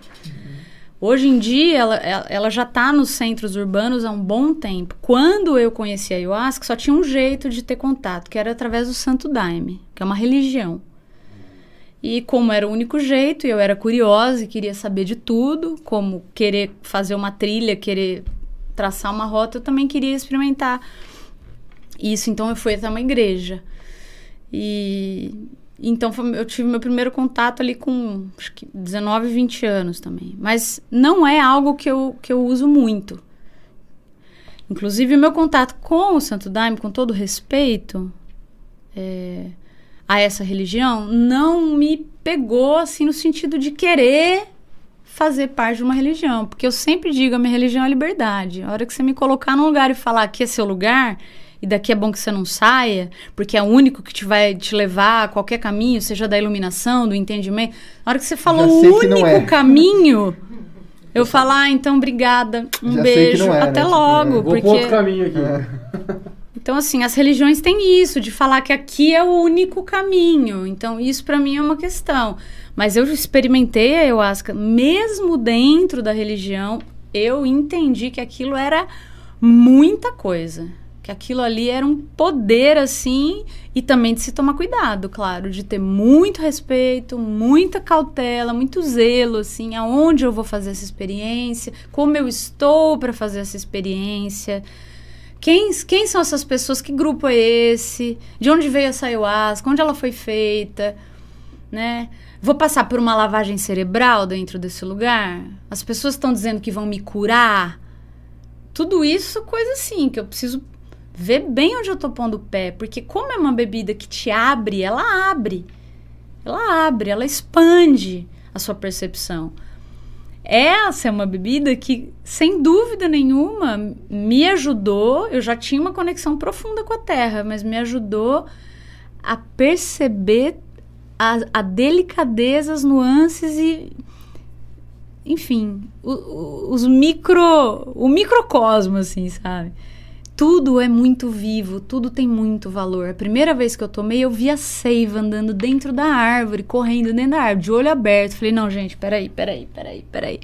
Então, isso foi impactante pra mim. Eu vi um mundo que eu sei que é vivo, claro que eu sei que ele é vivo, todo mundo sabe que uma planta é viva, mas quando você expande a sua percepção, então tudo isso que a gente tem como certo é quebrado, você fala, pô, cara, então é isso mesmo, mas é um isso mesmo que vem fazer sentido aqui. E se não me transformar aqui, não tem sentido nenhum. Senão vai ser só uma viagem psicodélica que eu vou contar e alguns vão falar, pô, que massa, e outros vão falar, nossa, que viagem.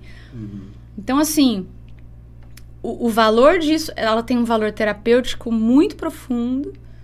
De, de fazer você sair do teu ego, do, daquilo que você acredita como seus limites, né? E é um contato muito profundo com o que a gente é. Muito profundo. Coisas que você não sabe sobre você. Ou que você não quer muito olhar assim, e aí não tem jeito de não olhar.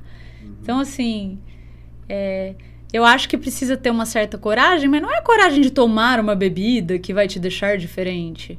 Com toda a cautela, né? Eu frisei isso, né? Porque tem gente quem tem é, psicose, não pode tomar. Então, os únicos casos graves que acontecem coisas difíceis, assim, tragédias, é com casos de psicose, de esquizofrenia, e não, né? Mas, de maneira geral, é uma coisa profundaça, assim. Não tem como, alguma coisa você vai levar da experiência, mesmo que não seja boa. Ah, a experiência foi muito difícil pra mim, nossa. Tá. Se você respirar fundo e pensar, alguma coisa você aprendeu, cara. Eu, eu tive um amigo que quando ele tomou e ele fala assim sobre a experiência espiritual e tudo mais, mas ele diz que ele particularmente não volta mais, porque tipo, que, eu acho que você falou aí uma parada, acho que ele não estava preparado para a experiência. Então, tipo, tem que estar preparado psicologicamente, espiritualmente, né? Que ele ah, na, na- no entendimento dele ele meio que conversou com ele mesmo e não gostou da sensação e tal e, e não voltou mais. Acho que é isso, né? Tem que ter um preparo, um- uma base psicológica primeiro, você tá meio que bem pra depois né, encarar de alguma É, forma. o que eu, quando alguém me pergunta, ai, Manu, eu sei que você já tomou, eu- surgiu uma oportunidade aí, eu nunca tomei, você acha que eu devo tomar ou não? Eu falei, eu não acho nada, eu acho que você tem que se perguntar profundamente por que você deseja essa experiência. Olha lá no teu íntimo e se pergunta, eu quero isso? Por que eu quero isso? Tenta escutar teu coração falar mesmo. O coração vai dizer, e como que o coração diz? Dando sensação. Pô, eu vou tomar naquele lugar com aquelas pessoas porque eu quero saber mais sobre mim. Ou quero expandir um pouco, eu tô muito travada, a vida tá muito chata, eu não tô tendo muita perspectiva, eu quero expandir um pouco.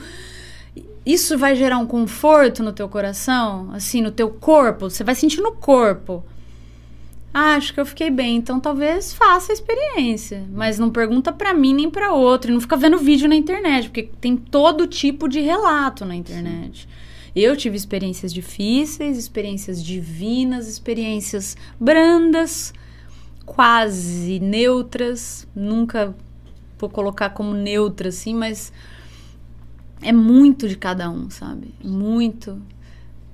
E é, é muito bonito. Mas assim, tem muita gente usando e de formas muito loucas também. Sem o mínimo de consideração, sem juízo nenhum, sem, sem respeito. Por isso, é um tema assim: cuidado, cautela. Pesquise onde é que você está indo fazer a experiência. E primeiro, eu acho que é o mais importante. Olha para dentro e se pergunta por que eu quero essa experiência. Mas assim, ela pode ser e, e ela há de ser transformadora. É, quem sabe um dia. Peraí. Não, acho que você, quer perguntar alguma coisa? Eu ia perguntar a saideirinha antes do break. Pode ser, eu acho que eu até sei qual que é. Então pergunta. Ó, a gente aqui, ó. Mentaliza. Você viu Duendes, Manu? Era isso? Ó, a gente tá com uma sintonia aqui que tá absurda. Eu vou falar, ele fala na minha frente e era a coisa que eu ia falar. Cara, eu vi duendes, mas eu não vi duendes na ayahuasca. É, não, isso que eu ia falar. Vamos, vamos deixar claro aqui que. A Daísa viu? Mas vocês estavam juntas? Não, não, a minha experiência de duende Ah, É. é outra. Ah, tá. Mas a Daísa, vi- não, acho que eu já vi também na ayahuasca, assim. Durante uma sessão de ayahuasca eu vi, porque assim, você vê tudo que é vivo e tudo que tá em outras dimensões, né? Uhum. Tem gente que prefere chamar isso de, de- de só uma psicodelia, uma nossa, uma... Não, pra mim é muito claro o quanto eu tô vendo além, mas de coisas que existem, entende? Não é, ah, eu vi, sei lá, um cabrito voando de cor-de-rosa. Não, bicho.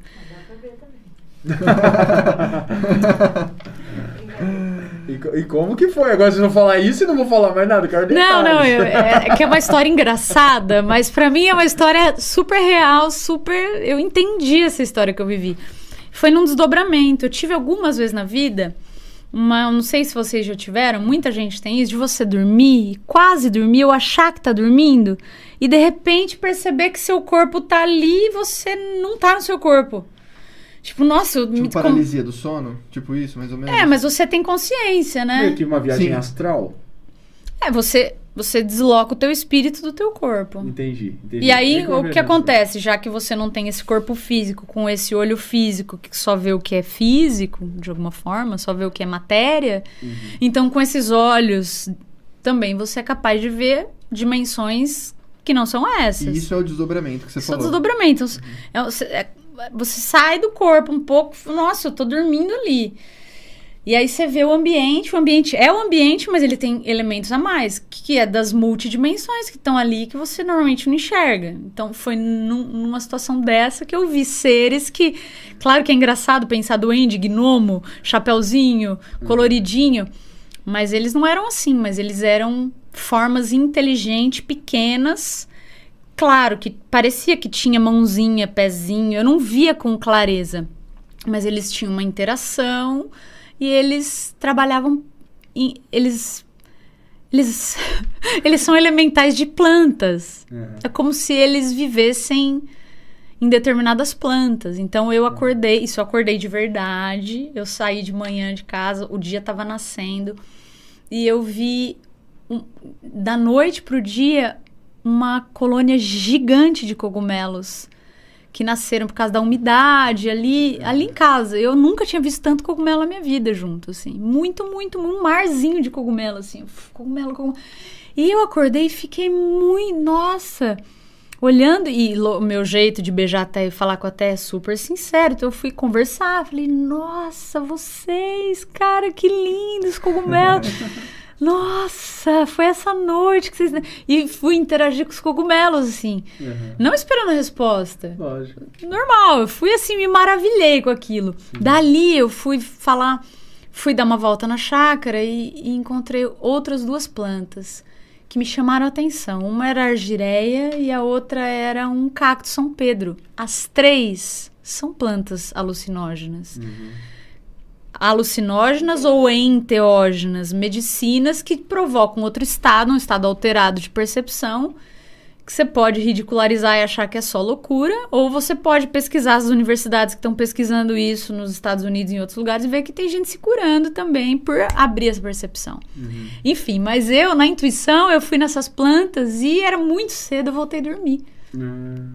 Quando eu voltei a dormir, eu tive aquele soninho e levantei e vi meu corpo. Falei, uou! Wow. E aí, quando eu vi meu corpo, esses seres apareceram. E estavam ali, ó. Estavam ali comigo. Eu não entendi o que eles falavam, eles estavam ali. Mas eles interagiam com você? Sim, meio que ficavam brincando no meu corpo, assim, puxando meu cabelo. E eu falei, pô, tipo assim, tô gostando, mas não muito, assim. O que tá acontecendo? Foi... Você conseguiu entender alguma intenção ali? Naquele eu não entendi a intenção, mas como eu não fiquei confortável, não fiquei confortável. Mas também o próprio desdobramento é desconfortável para quem não está acostumado, e, e eu não é, eu não também, né? estava né? acostumada. Sim.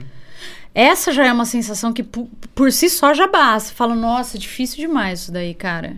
Tipo, ou você se solta ou você tá ali. Esse lugar, assim, você quer falar e você quer mexer o corpo, o corpo não mexe. Se eu for, será que eu volto, né? Tipo. É, é um, ficar, é um lugar difícil de estar, tá, assim. Sim. Então. É, talvez por isso já foi meio tenso. Mas como foi a primeira vez que eu me deparei com esses seres, assim, com muita realidade é, e não sabia o que, como me comunicar e o que estava acontecendo, eu fiquei, ah, eu fiquei meio assim só, nossa, foi uma, uma experiência, né? E, da, e daí depois, eu, eu numa meditação, eu fui falar, olha, gente, eu não sei o que vocês quiseram falar comigo, mas se eu já fiz qualquer coisa de ruim para vocês ou para a natureza, assim, vocês me perdoem, porque eu tô aqui para aprender também, sabe? Só que para expandir é, até esse entendimento do quão, do quão vivo e, e, sensível é esse mundo vegetal, né? Esse mundo fúngico, esse mundo mineral, assim, que a gente acha só que está a nosso serviço, a nosso dispor e a gente usa e abusa, né? Hum. Esse sentido foi. A minha experiência foi engraçada, mas mas eu acho que ela foi muito real. Eu acho, eu senti. E, e teve um. Ai, teve uma coisa curiosa que quando eu tava assustada, tinha uma moça que limpava a minha casa, ela chegava cedinho. E aí eu escutei ela entrando. E eu gritei, só que eu gritei, eu não tava no meu corpo, então ela não podia ouvir. E eu gritei para ela abrir a porta do meu quarto que eu queria voltar.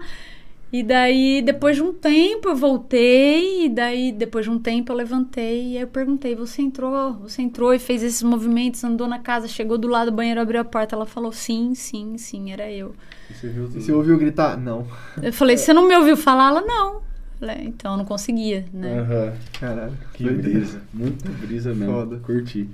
Vamos pro breakzinho? Breakzinho, galera. Então, ó, quem tá assistindo a gente chegou aí no, no meio, não escutou a gente falar no começo. Sigam a gente é, no Instagram, arroba Interior. É, se inscreve no nosso canal aí, quem tá pelo YouTube. É, e daqui a pouquinho. Volta. Estamos de volta. Ó, inclusive, galera, a Manu trouxe o violão aqui, ó. Palinha. É, ela disse que pode rolar uma canja, então a hora que a gente voltar do break aí, quem sabe, né? Se todo mundo ficar aí, quem sabe vocês não ganham uma musiquinha. Então fiquem aí, até já, voltamos. Massa.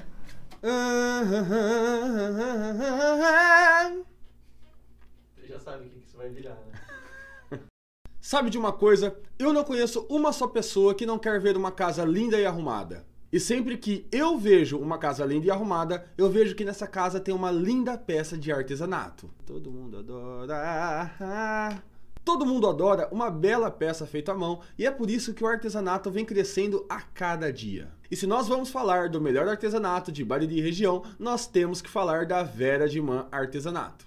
A Vera de Man Artesanato tem como proposta possibilitar que o nosso dia fique cada vez mais bonito, utilizando peças únicas e exclusivas para dar graça e beleza para momentos e locais especiais. O objetivo é a reciclagem de produtos, transformando-os em objeto para decoração e uso, fazendo peças únicas e exclusivas do jeitinho que você gosta.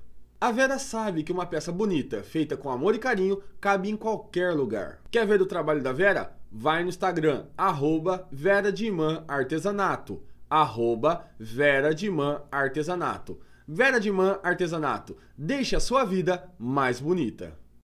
Bicho, essa é a era das tatuagens, essa é a era dos piercings. Todo mundo quer fazer, todo mundo tem um. Mas na moral, quer colocar um piercing, quer fazer uma tatuagem, faz com alguém de confiança, faz com a Raquel Fursim. Com a Raquel, você coloca piercings da melhor qualidade e tem todo o suporte necessário para cuidar da sua joia. Uma lembrança ou mesmo algo bonito que.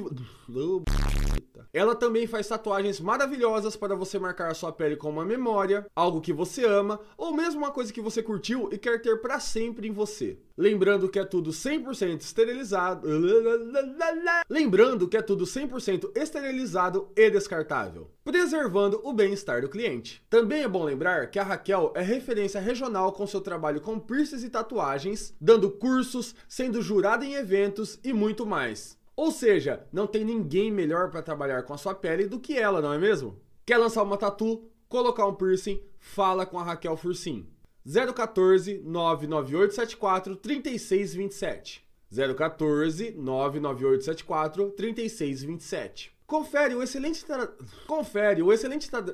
confere o excelente tra... confere o excelente Vai lá conferir o excelente trabalho dela no Instagram arroba Raquel Fursim, arroba Raquel Fursim. Piercings e Tatus é com a Raquel Fursim.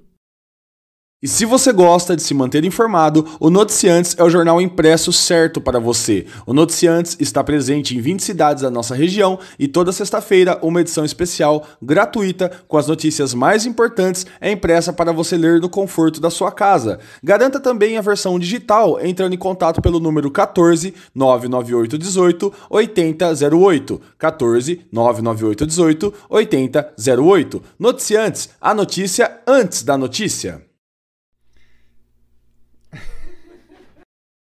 Se você está procurando uma nova loja com vários acessórios para você ficar mais bela esse ano, você precisa conhecer a Bela Biju.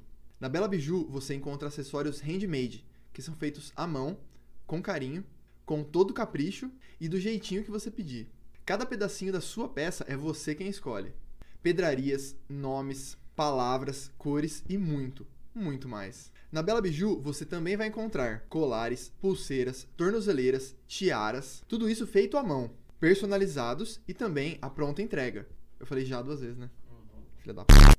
Vai que a Isa fez uma peça maravilhosa que tá esperando por você, né? Ah, e lá você também vai encontrar várias tendências, como frutinhas, flores, olho grego, conchas, uma peça mais linda que a outra, e que estão fazendo sucesso nas redes sociais. Para você encontrar a Bela Biju é muito fácil. É só você ir lá no Instagram, arroba a.belabiju, arroba a.belabiju. Ou manda um WhatsApp, que é o número 99. Esqueci. 98126 7946. Bela Biju, feito à mão e com carinho. O melhor. Pro... o melhor projeto para sua reforma ou construção é com a Siqueira Arquitetura. Construir o seu lar não é algo fácil, você não pode deixar na mão de qualquer um. E muito menos deixar de saber como que o seu dinheiro está sendo gasto. E é por essas e outras que você tem que contratar alguém de confiança. Você tem que contratar a Siqueira Arquitetura e Construção. Com a Siqueira Arquitetura, você tem os melhores projetos arquitetônicos, feitos para a área residencial e comercial. É só falar com o Valdir que você vai conseguir o melhor orçamento para o seu bolso. E se você quer dar um talento onde você já mora, é claro que a Siqueira Arquitetura se especializou e trouxe as melhores tendências para os interiores das casas, trazendo mais conforto e modernização para o seu lar. Você acha que é só isso? Você consegue a mão de obra mais especializada, tudo com E além de tudo, com a Siqueira Arquitetura, você consegue a mão de obra mais especializada do mercado e até mesmo esquadra de alumínio para portas e janelas. Para fazer um orçamento sem compromisso, ou mesmo agendar aquele projeto maravilhoso, é só ir lá no Instagram, arroba siqueira.aec, arroba siqueira.aec. Beleza. Lá você também pode conferir o excelente trabalho do Valdir. Pode aproveitar e bater um papo para tirar todas as suas dúvidas via direct. Mas, se você quiser falar pelo telefone, o WhatsApp é 99803 1694. 99803 1694. O melhor projeto para sua construção ou reforma é com a Siqueira Arquitetura e Construção. Aí, meu bom, vai começar. Aí, meu bom, vai começar um negócio, montar uma empresa, abrir um bar, dar uma festa? Não interessa. Para você fazer o seu sonho crescer, você precisa investir em publicidade. E só tem um lugar para você fazer isso. É na Lions Publicidade. De altas Na Lions, você atinge ótimas metas e alcança um público que jamais imaginou. O do Reis sabe como chamar a atenção da galera de Bariri e região, sempre organizando festas, divulgando eventos e enriquecendo as marcas da nossa cidade. A Lions oferece diversos serviços, como gestão em mídias sociais. Afinal, não tem como deixar qualquer um mexer na internet por você, né, meu amigo? Tem que ser alguém que saiba o que está fazendo. Eles também fazem toda a produção de conteúdo necessária para sua mídia social. Os caras desenvolvem até site, ou seja, tudo que você precisa para chegar mais longe que o seu concorrente. Ah, e já está rolando também o um novo serviço que é o de Videomaker. A equipe da Lions se especializou para fazer a sua marca bombar em áudio e vídeo. Não tem como escolher outro, tem que ser a Lions Publicidade. E para falar com a Lions é bem simples. O número é 988327831. E tem também o Instagram, que é o arroba mkt.lionspublicidade. Arroba mkt.lionspublicidade. E tem também o site, que é o www.lionspublicidade.com.br www.lionspublicidade.com.br. Lions Publicidade, todo grande negócio é construído com amizade. Para você que gosta do mundo dos códigos e da programação, o PodTech é uma ótima opção para ficar por dentro das novidades do mundo virtual. O PodTech é o podcast do nosso amigo e parceiro Ellison, onde ele convida colegas desenvolvedores para bater um papo técnico e descontraído e trocar experiências sobre a vida pessoal de cada um e assuntos pertinentes dessa área. Para ouvir o PodTech é muito simples, basta ir no YouTube e digitar PodTech. PodTech, onde os desenvolvedores se encontram. Murilo, você sabe qual é o lugar de matar a fome? A pastelaria Mariana! Uh! O lugar de matar a fome é na Pastelaria Mariana. Todo mundo já conhece, sempre servindo os melhores salgados. E agora tem também os salgados fritos e congelados Mariana. É isso mesmo, você pode encontrar os salgados Mariana no supermercado pertinho da sua casa. São salgados de qualidade congelados para você se deliciar com família e amigos. Nossa, ficou muito bosta! São salgados de qualidade congelados para você se deliciar com a sua família e com seus amigos, como e onde quiser. Vai, vai, vai. Ah, e tem um detalhe muito especial: eles nem precisam mais ser fritos. É isso mesmo que você ouviu. Agora o salgadinho Mariana já vem frito. É só colocar no forno ou air fryer, aquecer e pronto. Pode servir essa delícia que todo mundo vai gostar. São pacotes de meio quilo de salgadinho já frito que é só aquecer. Você vai se surpreender. E onde que você encontra os salgados congelados Mariana? No supermercado Salina, supermercado Ultra Serve, no supermercado Nova Bariri, no Empório de Carnes São Francisco e na Peixaria Paraíso. Para fazer o seu pedido na Pastelaria Mariana, o número é 3662-6605 ou no WhatsApp 98230-0279. 98230-0279. Tem também pelo aplicativo ByFood e o Instagram, arroba Pastelaria Mariana, arroba Pastelaria Mariana. Pastelaria Mariana, a melhor opção para você mexer a sua cadeira enquanto o amiguinho tá gravando. Pastelaria Mariana, melhor opção para matar a sua fome. 2020 e 2021 não foram anos fáceis, mas nessa hora muitas pessoas criaram hobbies e hábitos saudáveis. E quer saber do hobby que mais está bombando em Bariri região? Esse hobby é o ciclismo. E é na Bike Club que você vai encontrar tudo para o seu pedal. Seja você um ciclista profissional ou mesmo aquela pessoa que curte pedalar com seus amigos ou familiares. A Bike Club oferece as melhores bicicletas do mercado, acessórios de ponta e a manutenção mais rápida e detalhista de Bariri. Ah, ainda tem roupas e capacetes para deixar a sua pedalada mais segura e estilosa. Afinal de contas, quem não quer pedalar com estilo, não é mesmo? Para fazer um orçamento sem compromisso, mande uma mensagem para a Bike Club. O número é 014 98148 Errei. 148 Puta merda. 207 92 807 0791 92 014 98148 0792. Você também pode ver todas as novidades da loja no Instagram, arroba bikeclub.bariri, arroba bikeclub.bariri. A Bike Club é facinho de achar. Ela fica na Avenida 15 de Novembro, no número 1021, no centro. Bike Club, a verdadeira loja do ciclista.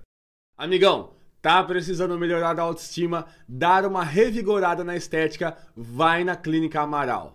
Lá você encontra harmonização facial, que é um tratamento estético que utiliza uma combinação de técnicas para proporcionar mais equilíbrio, mais equilíbrio entre o seu mais equilíbrio, mais entre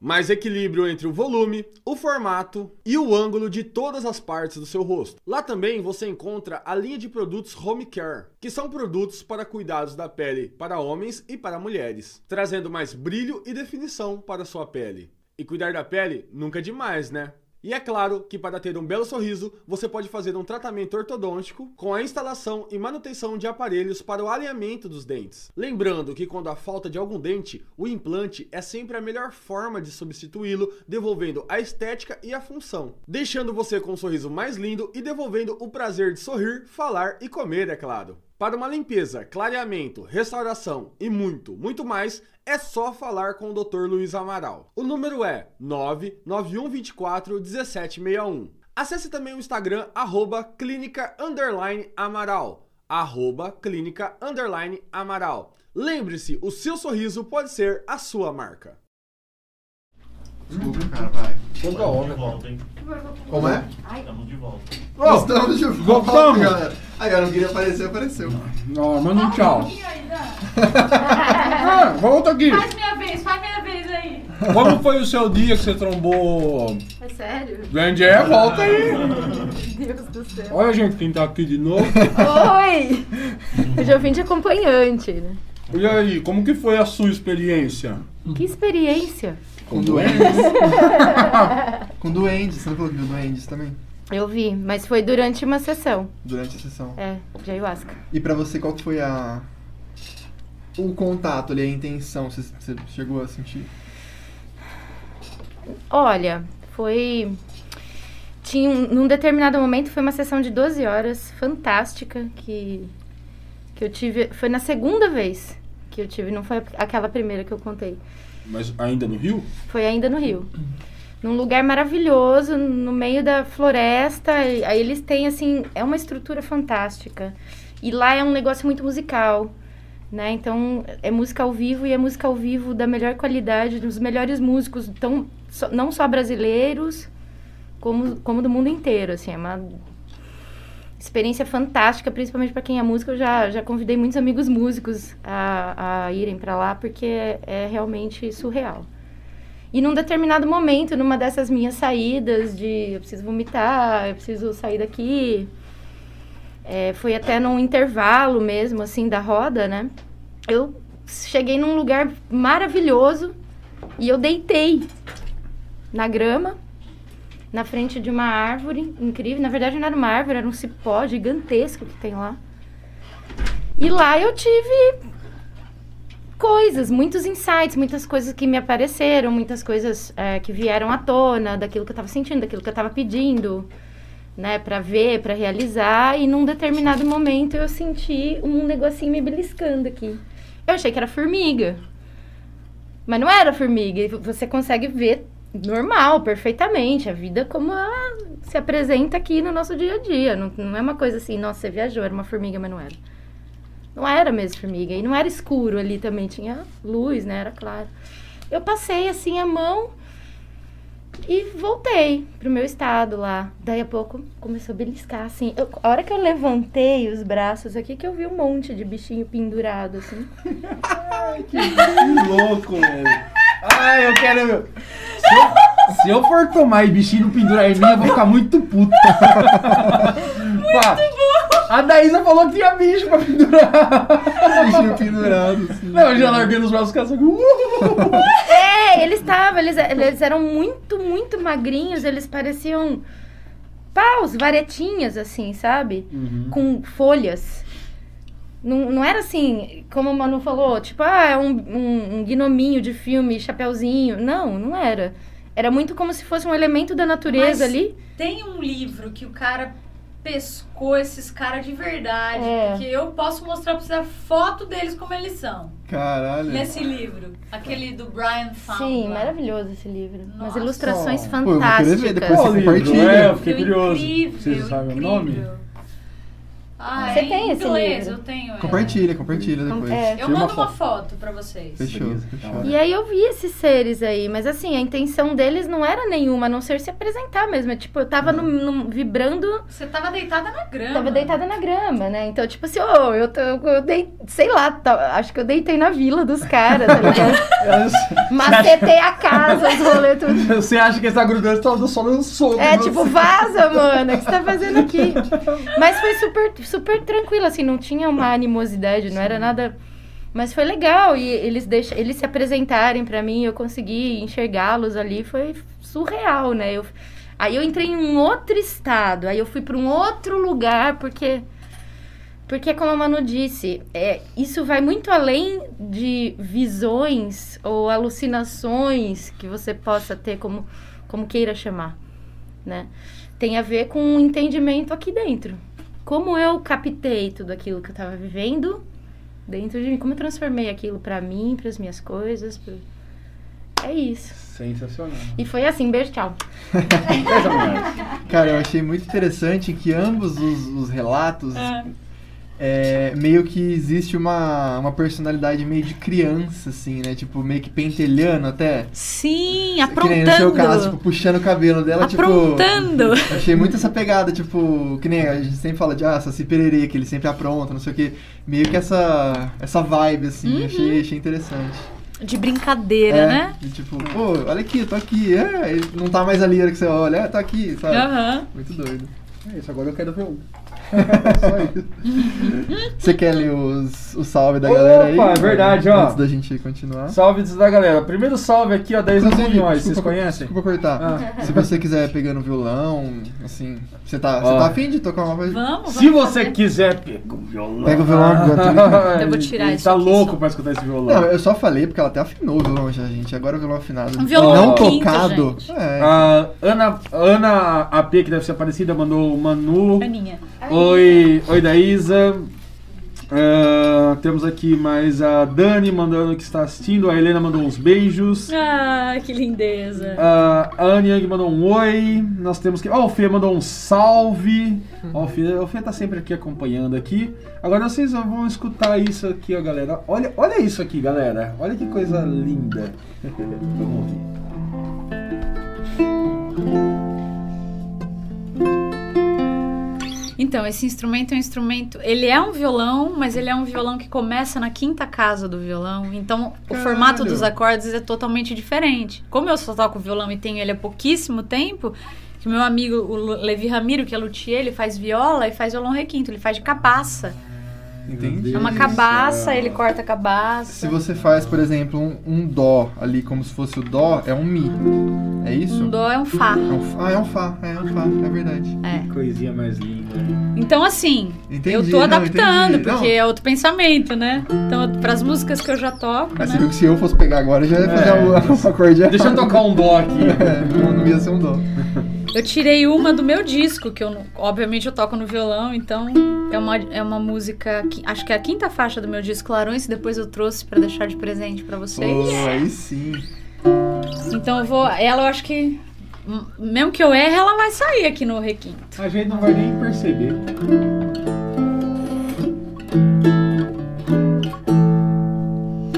Uma criança que embala, mãe que compra uma jura, enche a barriga de bala e chora numa sala escura. Tanta raposa de terno, tanta doença sem cura. Toda mentira é sincera, toda razão da loucura.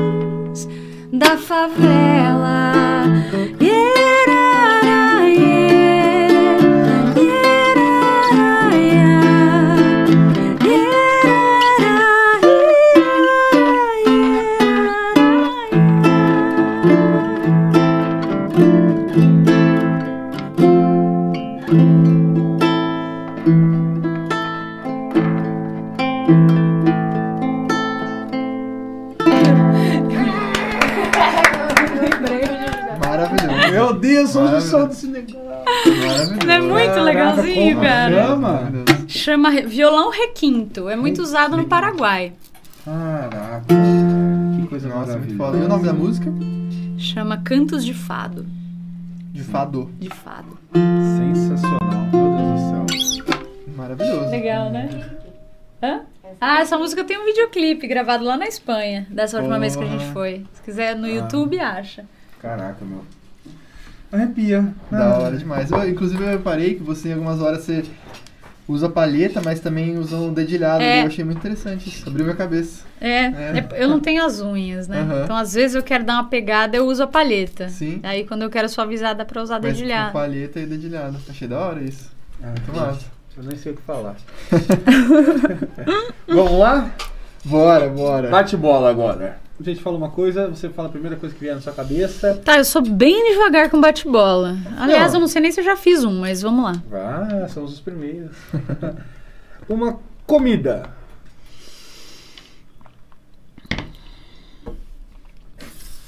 Essa que tá na minha frente, maravilhosa. Justíssimo. Não tem nem como argumentar, né? Pô, eu, eu juro que eu tentei sair do pastel. Olha, pastel não, pastel não, outra comida. Pastel, bate-bola é pastel. Tá aqui, Inclusive, meu, é só abrir o olho. Não, não se reprima. Não, é, precisava até comendo. comentar aí com, com, com o Anderson que. Bom demais. Pastelaria Mariana. Pastelaria Mariana. Da hora. Aprovadíssimo. É, normalmente a gente pergunta algo que você não comeria nem a pau, mas acho que a gente sabe a resposta, né? Tem algo que você não comeria nem a pau? Ah, bicho, né? É, imaginei. Mas, ó, das coisas que, que, não, que se encaixam no Mentira, não vegetarianismo. posso, ser, não posso ser tão hipócrita assim. Mesmo vegetariana, aconteceu um episódio na vida, eu comi um peixe. Que eu- eu- então, assim, é algo vivo, é bicho. Não faz parte da minha dieta, não como peixe. Mas não adianta falar não comeria nem a pau, né? Comi já peixe, mesmo vegetariana. É, mas ó, essa é interessante do Léo. Que Ah. faz parte do seu cardápio, mas tem algo assim que você come, mas não gosta muito, sei lá. Tipo, É, algo que se encaixa no vegetarianismo. Sim. Tem alguma coisa que você não gosta? Tipo, não, isso aí não... esse vegetal não ah, é giló, sei lá. Cara, não sei, eu, não- eu, eu costumava dizer coentro, mas até coentro eu aprendi a usar. Carnal. Mas deve ter, deve ter. O que, que eu não gosto? Da, da Isis deve saber mais que eu. O que, que eu não como nem a pau? Eu não sei, gente, sério. Eu acho que eu me abro, assim. Coentro você dá trabalho. É, eu falo, ah, é coentro. Não, mas ali é bom até, sei lá. Não sei, acho que dentro dos vegetais... De boa. E deixa eu fazer uma outra pergunta antes de ir pra próxima. Ah, É, eu já ouvi de, de vegetarianos que, tipo assim, quando é um caso, por exemplo, que nem você falou, é, que você comeu um peixe, não sei qual foi a situação, mas tipo assim, ele falou assim, pô, mas foi um amigo meu que pescou ali, ele limpou, entendeu? Ele fez tudo certinho, não sei o quê. Tipo, como você vê isso? Porque ele falou assim, cara, porque quando é uma, uma parada, tipo, pô, ele foi lá, ele pescou, tipo, mais, uma, uma coisa mais natural, assim, Sei, até, sei. sabe? Tipo, Olha, se um amigo meu for pescar e limpar o peixe, eu ver, eu não vou comer mesmo assim. uhum. No entanto, essa história foi uma história muito mais sensível. Fui com pescadores, passei nove horas de, de jangada com eles dentro do mar no Ceará. Era o ganha-pão dos caras. Os caras não pescaram muito. Na hora que eles foram vender os dois peixes que eles pescaram, ofereceram cinco reais. O cara que precisava de cinco reais pegou o peixe e falou: Eu não vou vender, esse é de presente pra senhora que ficou com a gente. Me chamou de senhora. Porque ficou 15 anos atrás que ficou com a gente todo esse tempo no mar. Não tinha como não comer o peixe, tá entendendo? Sim. Uma situação muito delicada, assim. Então, ele me deu. a- a- só ele oferecer aquele peixe pra mim foi muito forte, entende? Uhum. Eu vi pegar, eu chorei quando ele pescou o peixe, porque não é fácil. Se você, se você se abrir e se sensibilizar, o cara tá morrendo asfixiado, não tá legal pro cara. Ele queria estar nadando no mar. Com a boca furada. Mas o cara, o pescador precisava vender o peixe, precisava com... e, e no fim não vendeu e me deu de presente. Eu, A intenção foi, foi forte. é, ali, né? essa é uma situação que eu falo, não tem como. Entende? Não que eu não tenha comido outras vezes, já comi outras vezes, Uhum. mas assim, essa é uma situação, não é só um amigo pescou e limpou e aí o amigo, entendeu? Sim, claro. Tipo isso. É uma bebida. Suco, amo suco. Todos os dias eu faço suco, suco misturo tudo que tem. Aquele- E sempre fica bom, né, Dá? Aham. Qual foi a mistura mais louca que você fez? Assim? Ixi, não sei nem te falar, tipo... Qual foi a mais normal, então? Tipo, Nossa, farinha de jatobá no suco, com hortelã, com, com beterraba, morango, banana e, e uma folha de lavanda, tipo assim. Como, tipo, você mete num liquidificador? Sabe aquele famoso suco verde detox que depois ficou, ah, é suco verde detox, que às vezes Aham. tem até em cardápio de, de lanchonete? Sim, sim. Normalmente é abacaxi, gengibre, limão e uma folha de couve. Uma couve, né? né? Ou um espinafre. Eu entendi que dá pra ficar maravilhoso com todos os restos que tiver na geladeira de fruta, é, verdura, Hora pra nós. ora pronobis e, e raízes. Claro, tem algumas que não ficam boas, mas dá pra pôr tomate, cenoura, beterraba, é, abobrinha, tudo Ah, cru, junto com laranja, amo com gengibre. maçã, com uva. Entende? Uma lasca de gengibre, você bate tudo, mete uma folha de couve, eu adoço com mel, mas às vezes não adoço com nada. Quando tem banana e maçã, já tá doce por natureza, eu não ponho nunca açúcar nisso. Aí você, eu coo com, uma normal, uma peneirona assim. Trava, monstro. Eu só que assim, é muito doido. Quem, ah, eu não tomo suco verde. Toda vez que vai em casa eu falo, então você não vai ver eu fazer o suco, você aceita o copo? Cara, eu nunca vi alguém torcer de verdade o bico e falar assim, nossa, não consigo tomar isso que tá ruim. Você tem que ter um mínimo de, de tá, pô, tá faltando doce, então onde eu vou pôr o doce? Vou pôr mais uma maçã, Uhum. né? Assim, um mínimo de noção, né? Brisa. Tem alguma bebida que você não toma nem a pau? Ah, tem uma bebida, sei lá, umas bebidas amargas, assim, que eu não gosto. Qual que é aquela Campari. Campari, bicho? Chupa Nossa, Campari. nosso time tá aumentando. Nossa, sem também. condição de... Você bebe álcool? Ai, eu não tenho muito, não bebo muito álcool. Eu, eu não sou companhia pra beber álcool. Tipo, eu durmo, eu fico, eu fico enquanto se- enqu- enquanto alguém tomou uma garrafa de vinho, eu tomei uma taça ou meia. Mas igual alguém, ela rachando o bico de 10 anos. quando alguém tomou uma garrafa, eu consegui tomar meia taça, mas eu tento acompanhar. É, Só pelo esporte. Não, eu já bebi de ficar bêbada, de ser carregada, de dar baixaria. Claro, né? Quem não, né? Quem nunca? Especialmente quando você vai descobrir a bebida alcoólica. Nessa adolescência, total. eu ia no armazém. Quantas vezes eu saí do armazém trançando as pernas? Ainda mais a cena que você fazia parte que o rock and roll, né? É Era Da lógico. cerveja, né? Então, eu- nossa, fiquei muito bêbada na vida já. Só que, pô, faz muitos anos que eu, eu não adquiri muito como hábito, sabe? É, acho que chega uma hora também que, tipo, você dá os porra e tal, e daqui a pouco você tá mais sossegado, daqui a pouco você tá nos vinhos, né? É. E tal. Ah, E o corpo. Olha tá tem uma cara de quem bebia pra cacete, né, velho? Não. Ah, tomava altos porres também. Mas é que tem gente que cria hábito mesmo, assim, Sim, né? sim. É o meu descanso, é o meu lazer, é o meu sábado, é o meu domingo, é qualquer encontro com amigos. E eu, eu não adquiri esse hábito, assim. Então, vamos tomar um vinho? Se todos os amigos querem, vamos tomar o vinho. Mas eu, eu não sou a que sugere o vinho, porque eu não vou nunca acompanhar muito bem, assim. Vou ficar meio pra trás, mas eu tomo vinho também, entendeu? Tomo a cerveja. Café você toma? Adoro café. É. Cafezinho. Um lugar. Ó, pra quem viajou tanto, é. Essa eu quero ver. Tá, eu vou só chutar um, porque tem realmente muitos, mas um que. que... Lençóis maranhenses.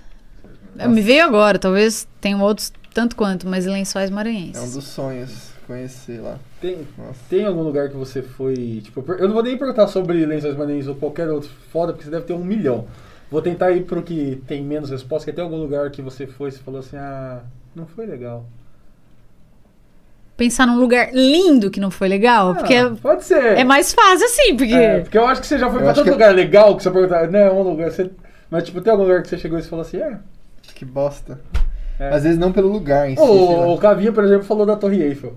É verdade. ele falou, cara, todo mundo fala, eu cheguei lá, um frio do inferno. eu não vi a hora de voltar pra Bariri e ficar na minha casa. Ah, nossa, e olha que engraçado, a gente falando tanto de natureza, até de duendes e natureza, natureza, que eu nem me ocorreu que esse lugar podia não ser de natureza. Ah, poderia. Mas poderia, né? Sim. Nossa, tem Ela fala qualquer cidade, então. praticamente qualquer cidade. Não, eu acho que várias das capitais europeias que eu visitei, Roma, boa. Roma, nenhuma vontade de voltar, assim. Por quê? Essa é uma dúvida meio de curioso de alguém que queria ir pra Roma. É uma cidade, não, é uma cidade bela.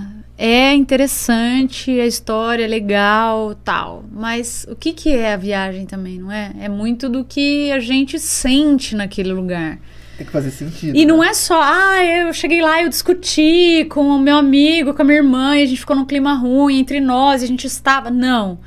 Não, eu tava numa ótima com a minha irmã, a gente tava.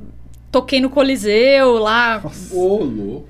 não dentro, né? Na porta do Ah, mas Coliseu. Só tá na calçada ali.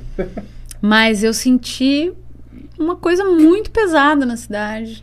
Muito. Eu me sentia consumida, consumida, consumida, Pro- consumida. Pra você que é uma pessoa extremamente ligada a essa coisa da espiritualidade, é um lugar onde morreu e escravizou-se muita, muita gente, né?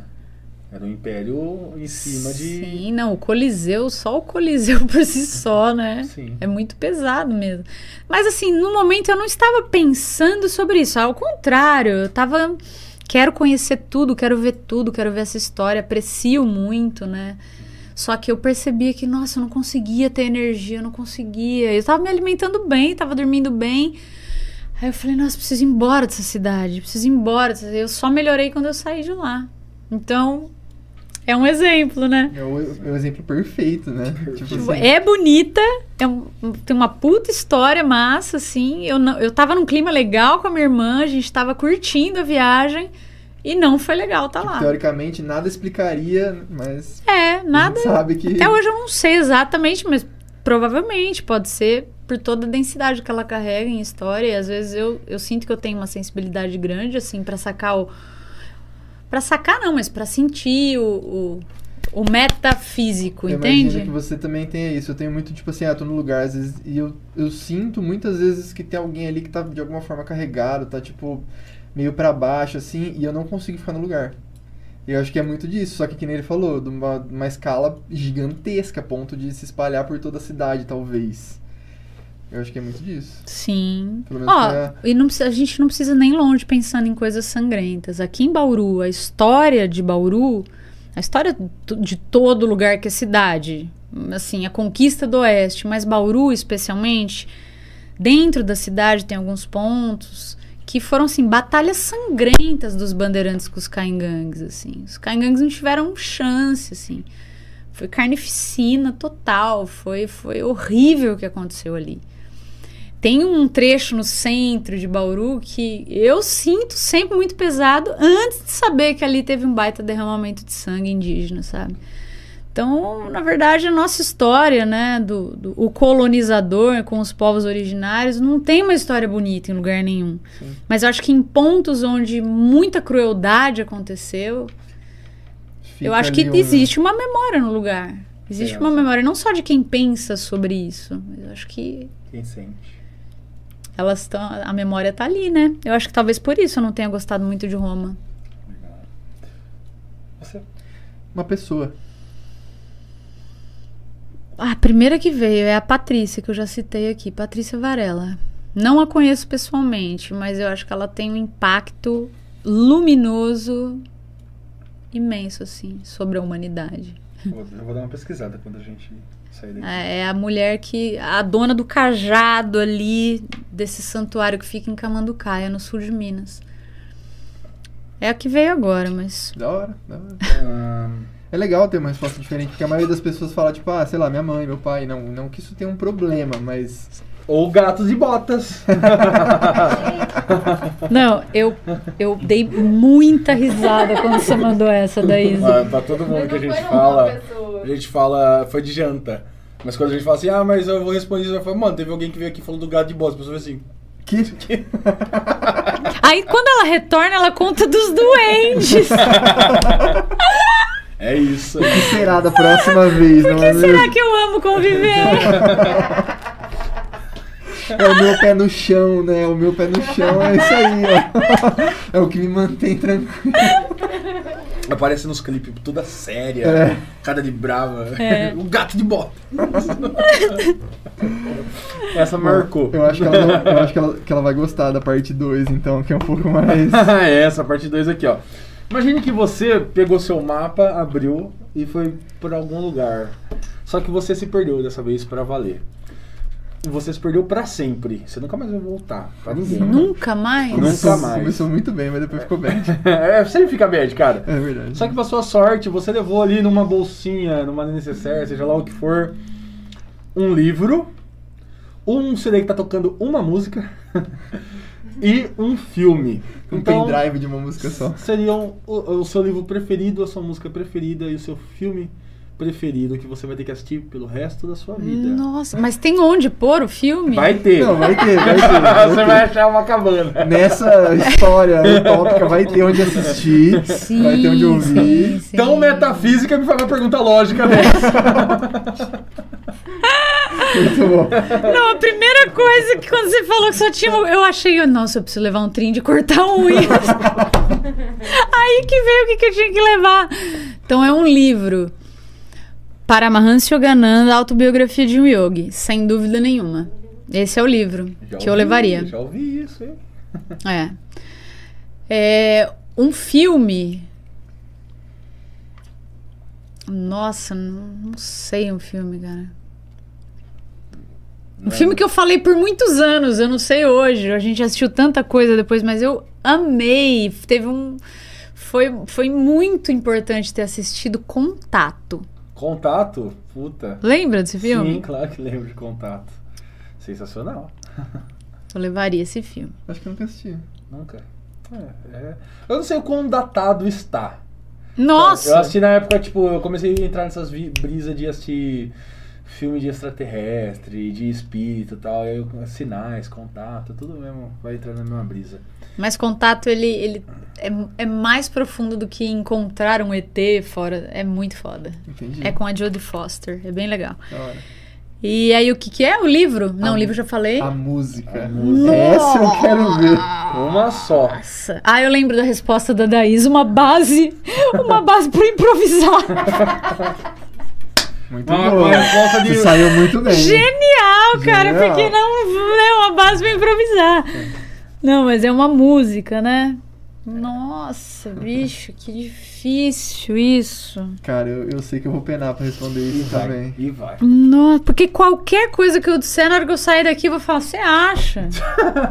Não, de mas, vai- mas tá bom. Uma música, uma A música. música também é muito momento, né? Sei lá, naquele momento você escutar aquela música. Desliga isso, pelo amor de Imagina na ilha assim, ó, para! Por que, eu trouxe essa É, música? mas eu entendo assim, meia o hora você- sentido, né? O É. sentido, assim, de ter uma música, assim, cada vez que toca é muito Exatamente, legal. Mas isso exatamente. também tem muito da fase da vida que a gente tá. E todas as músicas que foram essa música por um tempo, elas continuam sendo uma grande música pra mim. Sim. Mas hoje. Nossa, cara, eu acho que hoje. Nossa, cara, eu não levaria música. Eu posso levar o violão? E aí, abrimos. Cara, eu acho que. Ela vai tocar várias músicas com o É, violão. então, ela tá, não vai ter uma ela tá, só. de, ela tá de hack. Eu faço as músicas, eu nunca vou estar com uma música só, eu vou compor É, tudo Tudo bem, outras. vai, vamos abrir essa colher de chá. Fique claro que não pode, hein? Putz, cara. Tudo bem, leva o violão. Eu vou poder também, então, levar o Vou violão. levar aqui pra você. Vai nada. Você. É, essa também eu quero ver. Tá, vamos lá então, mano. Pensa que você tem em suas mãos dois tickets de viagem no tempo. E você pode viajar pra quando quiser, não necessariamente a sua linha do tempo. Uhum. Você pode ir pra 1100 ou você pode ir pra 3000. Massa. é, e aí você tem duas. Ou seja, você pode gastar uma e ir, e depois gastar outra e voltar. Ou então você pode ir, depois ir, mas aí você não volta mais, entendeu? Você tem duas. Tá, então pra mim é bem simples essa. Então vai. E nem é tão nada. Eu voltaria pro dia 16 de agosto de 1969 Pô. em Woodstock. Ah, tava na ficha dela. E depois eu voltaria pra onde eu tô. Pode crer. Quem que tava tocando nesse dia lá? É específico demais, né? Não, eu já soube tudo. Já soube quem, que sequência tudo. Mas assim, não tenho nem faço questão mais de lembrar tudo isso. Mas provavelmente Jefferson Airplane nesse dia vai tocar. Eu, eu sou ignorante quanto a isso. Vai claro, tocar, o- porque eu tô chegando. Né? Sei, claro, contra. Mas Daqui esse meia foi, o- hora. Esse foi o Woodstock que não, a cidade não suportou, que a galera parava o carro Sim. a 50 Mas acho que eu prefiro. Se eu, eu posso passar uns dias ali e voltar, né? Pode. Sim, Ah, se- bom, se porque você eu não, vou- se eu- não perder o ticket no É, meio do rolê, você Vai, pode. os bichos grilo vai te pegar os tickets lá. Porque só falta, tipo, o que, que vai tocar hoje? Eu não tenho certeza se é o show da Janis Joplin. É claro que eu quero ver a Janis Joplin cantando, né? É, volta antes de começar, passa todo o rolê É isso e aí. volta quando você quiser. Eu lembro quando eu pesquisei sobre esse evento, ele meio que foi um evento pra salvar a gravadora, né? Que tava na, na degola e, tipo. Virou um. E aí a galera parava carros a quilômetros de distância porque não dava pra chegar no evento, cara. E antes disso, existia essa cultura de festivais de música? É uma pergunta leiga da minha parte, assim. Eu não- esse foi o primeiro em que, em que a galera falou, porra, dá pra fazer um festival de música. Não, não foi o primeiro. Já estavam acontecendo festivais, mas ele teve. Eu acho que ninguém sabe exatamente o porquê que aconteceu o que aconteceu. Tanto que ele foi um ponto, um marco na história humana até agora, assim. Muito sério o que aconteceu ali. Os caras não tinham infraestrutura para tudo aquilo, nem tinham divulgado o suficiente tudo aquilo. Mas foi um negócio que todo mundo foi falando. E aconteceu um negócio parecido aqui em Águas Claras. E a Canga, no Festival de Águas Claras, o primeiro, eles não tinham dinheiro para divulgar, mas nem na, na esquina. Foi vindo gente, de última hora foram marcando umas bandas. Foi gente, eu tenho foto que eu consegui, né? Eu não estava viva. De, da estrada de Arealva, Bauru Arealva, cheia de gente andando no meio da estrada, indo a pé de Bauru pro, pra, pra Iacanga. Então, assim, aconteceu, sabe aquele movimento que você não sabe como nem porquê? Um falou pro outro, que divulgou, que um foi de van, outro foi de ônibus, outro. De repente não tinha mais como comprar ingresso. Quem não tinha ingresso foi mesmo assim. Não tinham. Porque, assim, quando eles montaram o festival, eles falaram: bom, tá chegando perto, a gente não conseguiu fazer cerca. Então, ou a gente faz o palco, ou a gente faz a cerca. Eles falaram do senhor. Vamos fazer o Vamos palco." fazer o palco. O que aconteceu? Tinha um orelhão. Cara, era fila no orelhão e gente assim, vem pra cá que não tem nem que pagar ingresso. Então, as estradas. Caraca. É um documentário? Esse é de Acanga. Então, o barato de É Acanga. um documentário? Assistam. É. Caraca, eu vou ver. Demais, assim. Mas o Woodstock foi, foi isso, foi em 69 e foi no momento guerra do Vietnã, então galera protestando, muitos. É, eu acho que grande parte do, do, do que faz ter acontecido e nunca mais voltar é porque o momento ali era um momento que a galera tava vivendo a contracultura de uma forma muito especial. né? Exatamente. Muito especial. E olha, vou já que a gente falou sobre os psicodélicos, eu acho que tudo que aconteceu nesse lugar, a quantidade de gente, tinha um milhão de pessoas ali dentro da fazenda, a, o- a parte que era possível de você ter uma ideia, eram 600 mil pessoas. Mas assim, ao redor, chegando, e um milhão de pessoas num espaço. Não tinha polícia. Não tinha como conter nada ali. Tinha, tinha panelão pra salvar a fome. Tinha gente parindo. E tinha as barracas que eles montavam que era de para salvar a viagem psicodélica, a viagem ruim que os caras estavam tendo. Mas eu acho que toda a possibilidade de um convívio bonito, harmonioso, mesmo com tantas adversidades, assim, foi também por conta dessa expansão, dessa abertura de, de consciência que tava, a galera tava usando tudo que na época nem existia um alerta, não use. Né? Que depois criou um preconceito. Aliás, foi bem ali, né? Foi bem ali que a coisa começou, o combate às drogas, né? Mas até ali era tudo assim, eu vou experimentar a vida. Eu vou experimentar. E aí essa abertura e essa. Todo mundo ficou muito mais numa onda de amor e alegria e vamos conviver bem. Então ninguém não tinha briga, assim. Então eu acho que a gente não pode deixar de, de considerar, né? Todo mundo lutando contra a guerra. Vai lá lutar, falar contra a guerra e vai, vai ficar Obrigado. brigando. Então, assim, vários elementos. E, uma, e música tocando o tempo todo. E tipo assim, as músicas, né? Porque, porra, Foda. foda. É, e jantar? Se você pudesse jantar. O burro do Shrek, ela com qualquer pessoa ou coisa existente no plano terrestre ou não, com quem seria? Nossa, um jantar, né? É esse que a Daísa falou gato de botas. Exato. É, Mas hoje seria outra pessoa, olha lá. Com quem que eu gostaria de jantar? Olha, considerando que Gandhi passava tanto tempo é, jejuando, seria interessante um jantar com Gandhi. Só pra ver como que Só é. pra ver como ele come, tá ligado? Zica, é uma ideia, uma ideia super boa. É, é um cara que você já pesquisou sobre, tem uma admiração assim. Inclusive, é legal que você falou sobre é, meditação. É legal puxar o quanto como meditação faz parte da sua vida, assim. Então, né? Eu acho que todas as experiências, através da própria mente, as reflexões que a gente chega, tem algum lugar, quando a gente aprofunda esse, esse, esse espaço de, do pensamento, de até onde o pensamento pode ir, você chega num lugar que é assim: o pensamento nunca vai cessar. Mas de alguma forma eu preciso em, eu preciso conseguir observar o meu pensamento e me desidentificar com a minha mente. O processo de, de meditação, ele não é nada além do que isso, assim. Porque falar meditação é não pensar nada, talvez alguém consiga. Eu acho até que quem medita muito tempo chegue num lugar de não pensamento.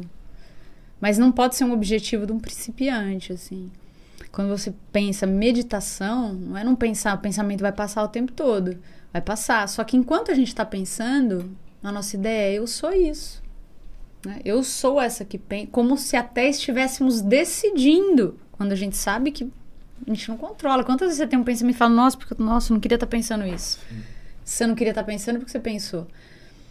Então, de fato, a gente não tem controle do pensamento. A gente pode conseguir controlar a ação, como se manifesta. Mas o pensamento é uma coisa completamente descontrolada, desordenada e incessante. Então, achar um, momento, um lugar que você se desidentifica com o ser que está pensando, é como se você começasse a descobrir que, peraí, tem algo além do ser que está pensando. Quem é esse? Que sou talvez eu que o observo, né? Quem, quem será que é esse que é que pode observar o pensamento, né? Sabe que eu nunca conseguia meditar. Sei que eu consigo hoje em dia, assim, mas de alguma forma eu chego próximo, porque as pessoas que me falavam sobre, algumas vezes que eu perguntava, era meio que nesse estereótipo do não pensar em nada. Ah, hora de meditar, hora de não pensar em nada. Aí eu falo, pô, não consigo, velho. Você já tá pensando, não posso Não, pensar nem- em nada, é, não posso é pensar isso, em nada. encanado, assim, não vou pensar em nada, não vou pensar naquele problema, aí o problema vem.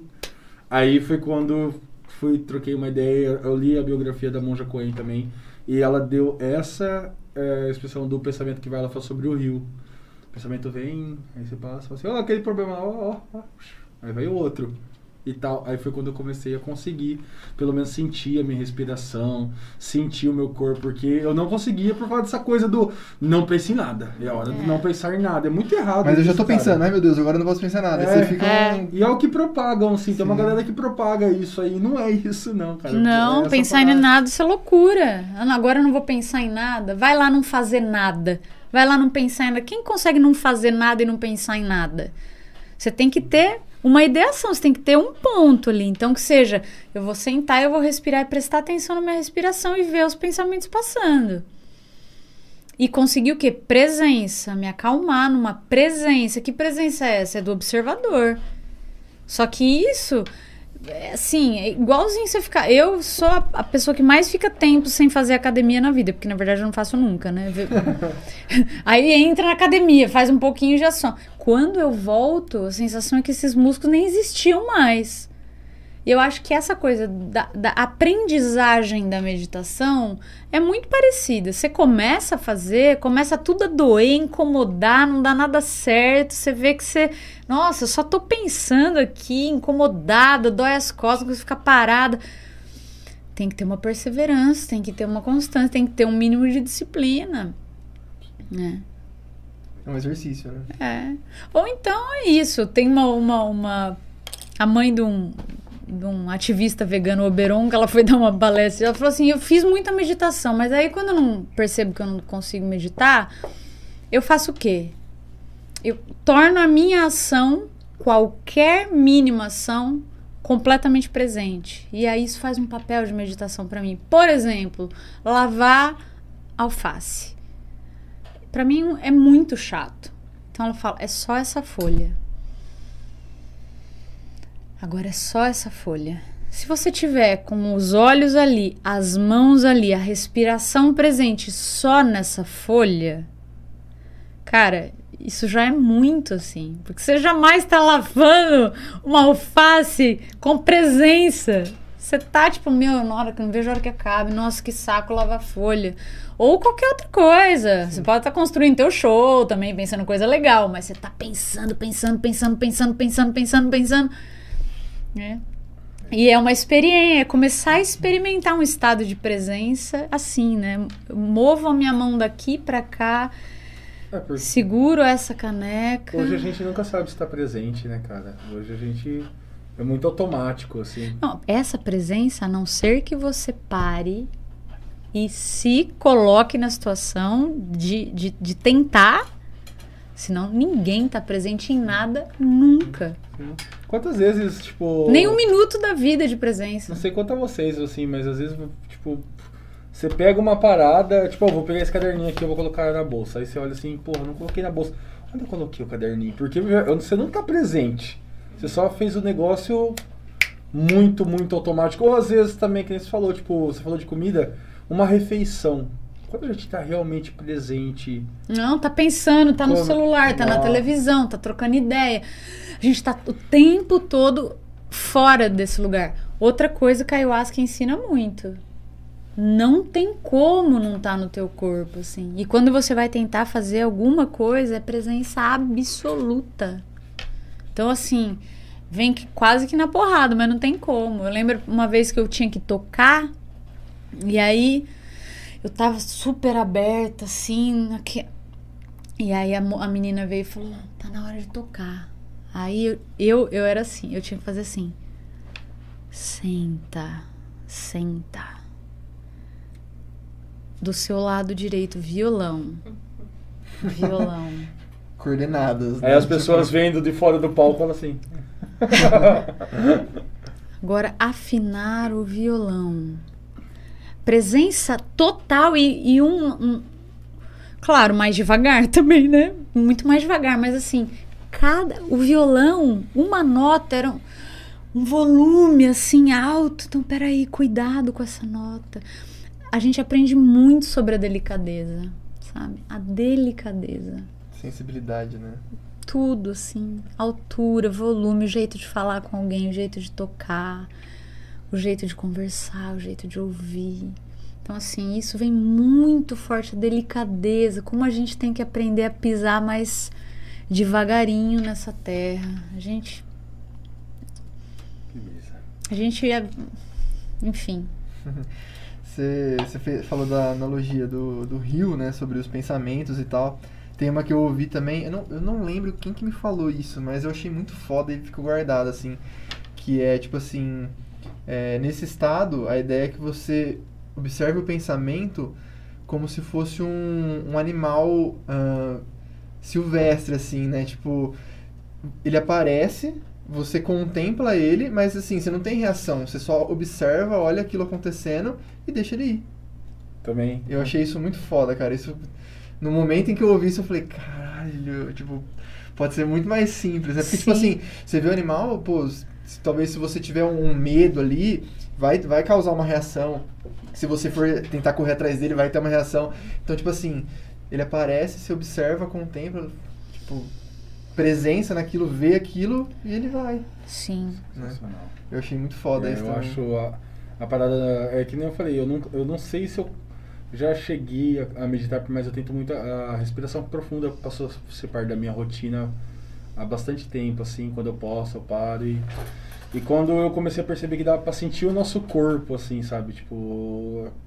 Como que é algo que, meu, tá ali o tempo todo, né? Aí você fala assim, nossa, olha meu pé aqui. Ó, ó, tem um pé. É muito isso, cara. Você se sente de uma outra maneira. É. Ah, que gostoso. E muda tudo, porque muda a nossa relação com a gente e com tudo. É, virou parte do meu processo terapêutico, na verdade, né? Por conta do estresse, a minha psicóloga falou, cara, começa a tentar a respiração, porque estressado, pilhado, que eu sou esse cara de pegar o negócio e falar, mas será que eu fiz? Será que eu não fiz? Porque eu não tava ali presente, então Uhum. respira. Tira ali 5, 10 minutos pra respirar e se sentir, assim, a hora que você termina, você tá... uou. Sabe um exercício que é muito bom? O exercício da respiração do quadrado. Que você inspira 4 segundos, aí você prende 4 segundos, solta por 4 segundos, e aí prende sem ar no pulmão por 4 segundos. E aí você vai fazendo isso. E só esse processo de você respirar e ir contando, já é um negócio que vai, nossa, alinhando, assim, Uhum. sabe? Diquinha, mais uma coisinha pra É. fazer. É massa. funciona. Ahn, uma vontade. Uma. Uma. Ela abriu a lista, assim, ó. frau, Uma, tem que escolher uma agora. Uma. Pastel. Escrever um livro. Que tipo? Acho que com, com ensaios e crônicas mesmo. Não é uma longa história, não. Que massa. Seria louco. É uma vontade. Esperamos que saia daí da. Mas da- crônicas de Manu ou crônicas. Ah, eu, eu tenho umas coisas escritas já, só que eu não consegui colocar, Organizar. organizar. Mas também não tem o suficiente para um livro, assim. Hum. Não, mas eu digo assim, é você quem diz. Sim, sou eu dizendo. Ah, tá. Sim, sim. Esse Da hora. pensamento, pensamento de Manu. É, então, não. Porque às vezes você pô, bota uma, uma outra pessoa. Sim, sim. É, você. Uma decepção. Uma decepção. Ai, tá tão fácil pensar nisso. Eu acho que várias decepções nas últimas eleições. Com pessoas que em algum momento eu achei que tivessem uma sensibilidade assim, sei lá. E eu não consegui entender como que uma pessoa que se preocupa com a terra, que se preocupa com o ser humano, que se preocupa com os animais, que, se- que gosta de música, que gosta de arte, pode escolher um candidato como esse. E aí aconteceram algumas decepções. Cara, isso, eu creio, como um cara que estudo política e filosofia, eu creio que isso um dia vai ser muito mais estudado. Como um, esse período de polarização modificou a ideologia assim, de uma nação inteira, porque assim, mudou. É muita gente, gente. Não é só. A Daís também falou mais ou menos a mesma resposta que você fala, mas assim, muita gente mudou a perspectiva de sociedade a partir da última eleição, talvez da- também já desde o do processo de impeachment É. lá. Como que você acha, pô, esse cara é mó brother tal, assim, aí você. Mas o que, que você pensa disso? Aí o cara. ah, não é possível que esse cara é desse jeito, sabe? Pra você, a família também, né? Tipo, nossa, meu. Não que eu tenha um tipo assim, mas.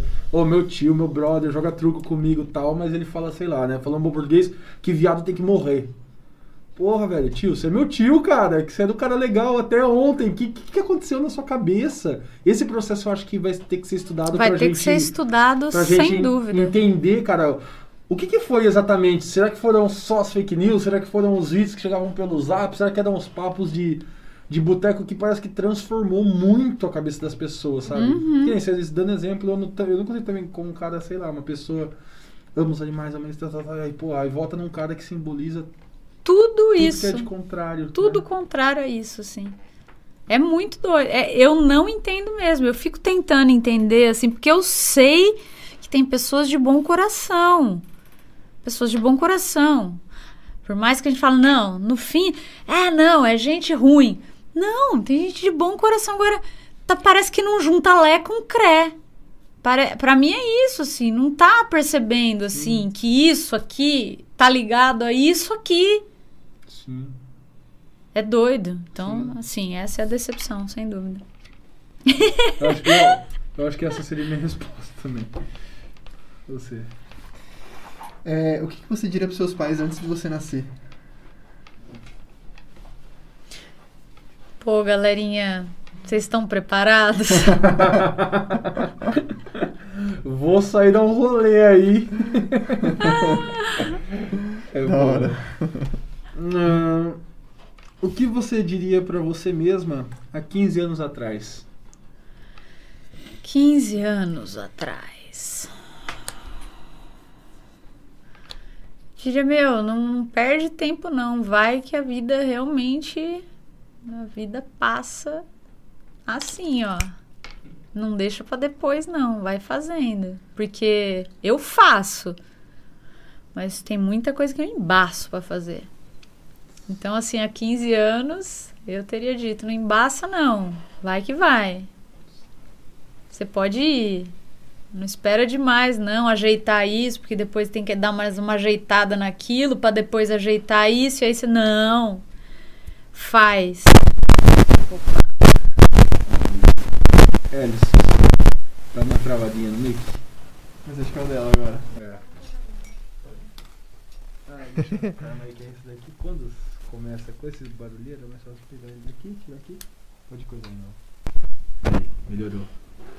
Voltou, voltou, voltou. Você. É, Manu, onde você se vê daqui 20 anos? Hum. Olha, o lugar eu não tenho ideia, mas com certeza, com certeza é no mato. Agora, Que mato. que mato eu não sei, mas é. Viajando. se eu vou estar parada por um tempo, se eu vou ter achado que já deu de viajar, se eu vou estar viajando ainda. Quer tentar de novo, filhinho? Para só rapidinho, tá acabando. Não vai mexer, não vai tirar sem. Não, não vou tirar. Eu tava tentando só. Sim, mas eu acho que não é, o- não é o eu dela, não. Não é o dela não agora. Parou. Ah. Era meu. Mas olha só, eu acho que esse lugar mais fácil de imaginar e de desejar um lugar, não é só imaginar, mas desejar um lugar para daqui a 20 anos, Aham. é um lugar interno. O lugar interno que eu quero estar é mais tranquilo. É mais claro, mais tranquilo, porque eu assim como acho que todo mundo que está vivo nessa sociedade vivo muitas intranquilidades, muitas intranquilidades e ansiedades, talvez da idade também, uma idade assim, eu tô chegando nos 40 anos, então, né, o que eu mesmo esperava para mim aos 40 anos, então ainda tem uma cobrança de coisas que eu nem sei bem o que, o que são as coisas. E isso me tira muito ainda a paz. Então aí vai, medita, vai pra. Mas mesmo assim é uma constante. Que não é só um não é só um fomento para criar, não é só um fomento para ref, refletir, mas é, é um lugar difícil também. Então, assim, um lugar daqui a 20 anos, na verdade, não importa qual seja o lugar externo, que dentro tenha mais tranquilidade e mais clareza. Massa. E para finalizar, a gente pede para que nosso convidado deixe aí uma frase, uma ideologia, talvez uma filosofia de vida que você carregue e você acha legal passar para os outros. Uma frase, nossa, tanta frase que vem, né? Que a gente sabe que são frases de impacto, assim. Mas eu lembro, eu lembro de uma frase que por muito tempo me acompanhava. Na verdade, era um, um versinho, assim. Eu falava, eu não sei como é, mas eu acho que é mais ou menos, de alguma forma, é tudo aquilo que você. Tudo aquilo que você mais procura já tá aí dentro e você nem sabe. Não era assim, mas o sentido é esse. Mas deu pra entender. Que bem. tem a ver até com a minha última resposta, porque. Verdade, hein? Ó. É, porque Essa que é lugar uma- é esse, né? Se aqui dentro tem clareza e tranquilidade, e claro, né? Se tem clareza e tranquilidade, tem alegria também. Não vai ter infelicidade Uhum. profunda. Momentos de infelicidade sempre vão acontecer na vida, mas lugar vai ser só um reflexo disso. né? é porque onde eu for eu carrego isso. Ô, Manuela que mexe a mão. É por isso que eu tô aqui, Ai, assim, ó, tem- eu já tô segurando, prendendo a máscara, assim. Ai, tem uma história boa pra finalizar, que, que tem a ver com isso. É uma historinha. Eu acho que. Não lembro de onde que é essa historinha, mas é, conta-se que, que um, um peregrino estava andando buscando uma cidade para morar. E daí ele chega num por- portal antigo das cidades, assim, e tem uma pessoa ali que conhece a cidade, e ele chega e vai mudar para essa cidade e pergunta assim, viu?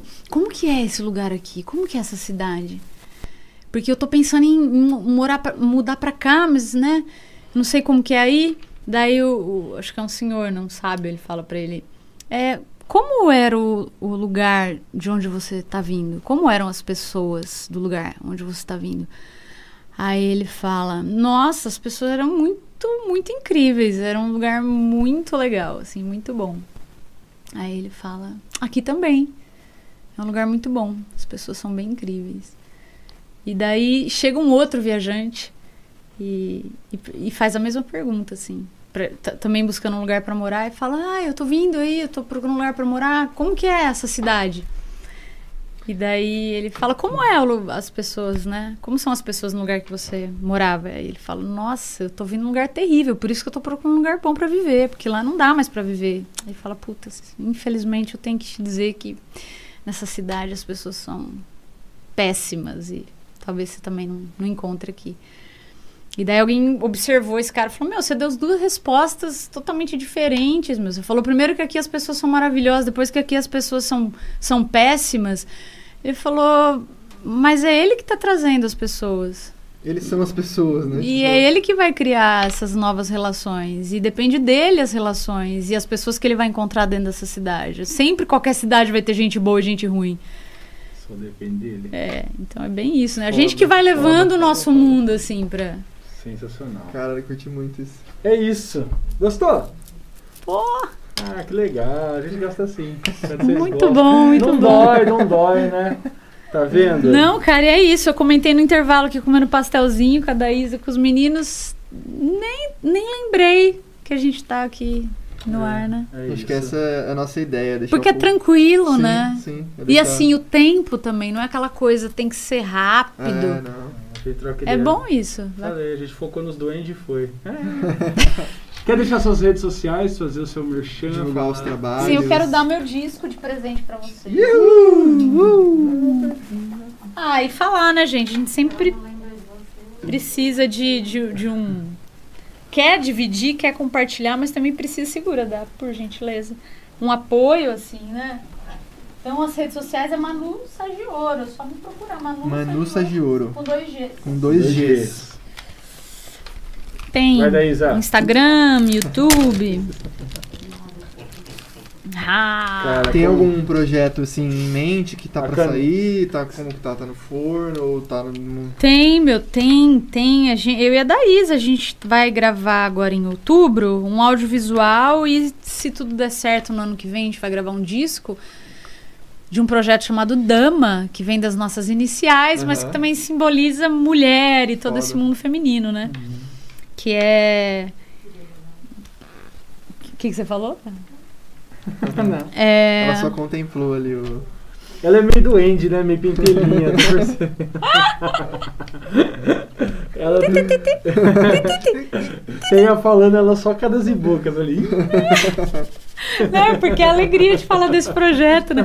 A gente tem feito ele, e especialmente em momentos contemplativos, um momento de autoconhecimento, momento que as pessoas estão mais ali para receber. Então a gente faz ele em, sei lá, diversos momentos, inclusive em rodas xamânicas, em meditações.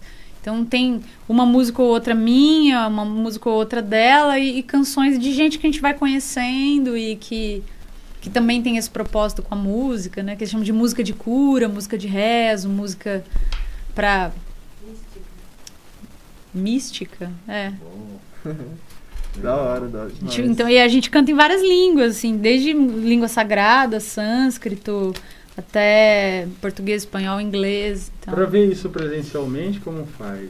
Bom, agora pra ver presencialmente qualquer coisa, eu tô vendo vocês e já tô feliz. Nossa! Nossa, eu queria muito ir num bagulho desse presencial, assim. Em breve, cara, em breve. Uhul. Tudo, tudo. Mas voltará. quando, quando começar a ter show aí, a gente vai ver, né? De... Sim. Planos pro ano que É, ano que vem eu acho que vão rolar algumas coisas. Assim. Manda no WhatsApp lá, viu, pra gente. Fala assim, ó, galera, vai ter. Sim. A gente cola, enquanto- prestigiar, com certeza. Pessoal, enquanto isso, a gente vai agradecendo a vocês aí que assistiram, acompanharam, participaram do nosso chat.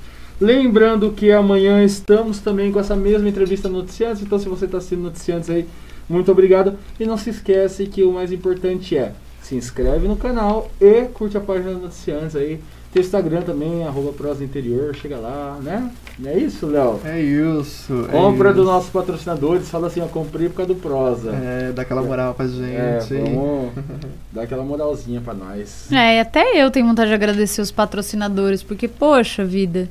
Diferenciado o negócio, né? Fala sério. Lógico, totalmente diferente, assim. Você... Ah, não, mas acho que você tá falando da Mariana, né? é diferenciado o negócio. Ah, não, Mas desculpa, eu tô falando de agradecer, não, só ele, maravilhosa. Pastelaria Mariana, maravilhosa, mas assim, de, de proporcionar Qual que vocês projeto? tenham um projeto Exato. que, que tá ali cravando, que vocês estão gravando direto, porque quando a gente não tem fomento, não tem ajuda, Sim. pô, você desiste, não dá mais pra levar, começa a ficar complicado. Então é muito legal, assim. Sim, é muito mesmo. massa. Pô, a gente. Tamo no, tamo no corre aí, na luta. É, 34 esse já, meu Deus. da hora. Bom, galera, então, dando um salve aí pra quem ficou, acompanhou, pra quem vai acompanhar, muito obrigado, Manu, muito obrigado, prazerzaço ter você aqui. Que Obrigada, foi foda, queridos, papo obrigada. Foi, foi só, pra, só, demais. só pra deixar claro, a Deisa foi o 19. Porra, já estamos no Nossa, 34 aí, ó. então- Olha Então, só, tá vendo? Vocês estão a todo vapor, cara. Estão os clarões. Clarões. Então, eu deixei em nome do, do prós interior, porque eu tô Perfeito. pensando, tem que deixar um pra você. né? Mas ele também é parte do prós interior, então ele tá sendo Também é prós contemplado. interior, e aí? Ó, aqui tem um dedo de prosa, inclusive. Aí, ó, um dedo de prosa. É brabo. Mas é isso, pessoal. Pra vocês que curtiram, muito obrigado. Léo, dá os recados finais aí. Galera, como já foi falado aqui, também não vou ficar me repetindo, agradecer você, da Isa que veio de novo, o Ellison, que tá sempre aí, né, na paciência com a gente aí, muito obrigado. Murilinho, tá me, me aguentando aí bastante. CD é meu. Todo mundo que escutou. Pera aí, cara. É, até semana que vem, semana que vem tem mais, galera. Não sei se vocês sabem, segunda-feira, ó, prosa anterior tá rolando aí. É nóis. Então, até semana que vem e tchau. Até, pessoal! Tchau!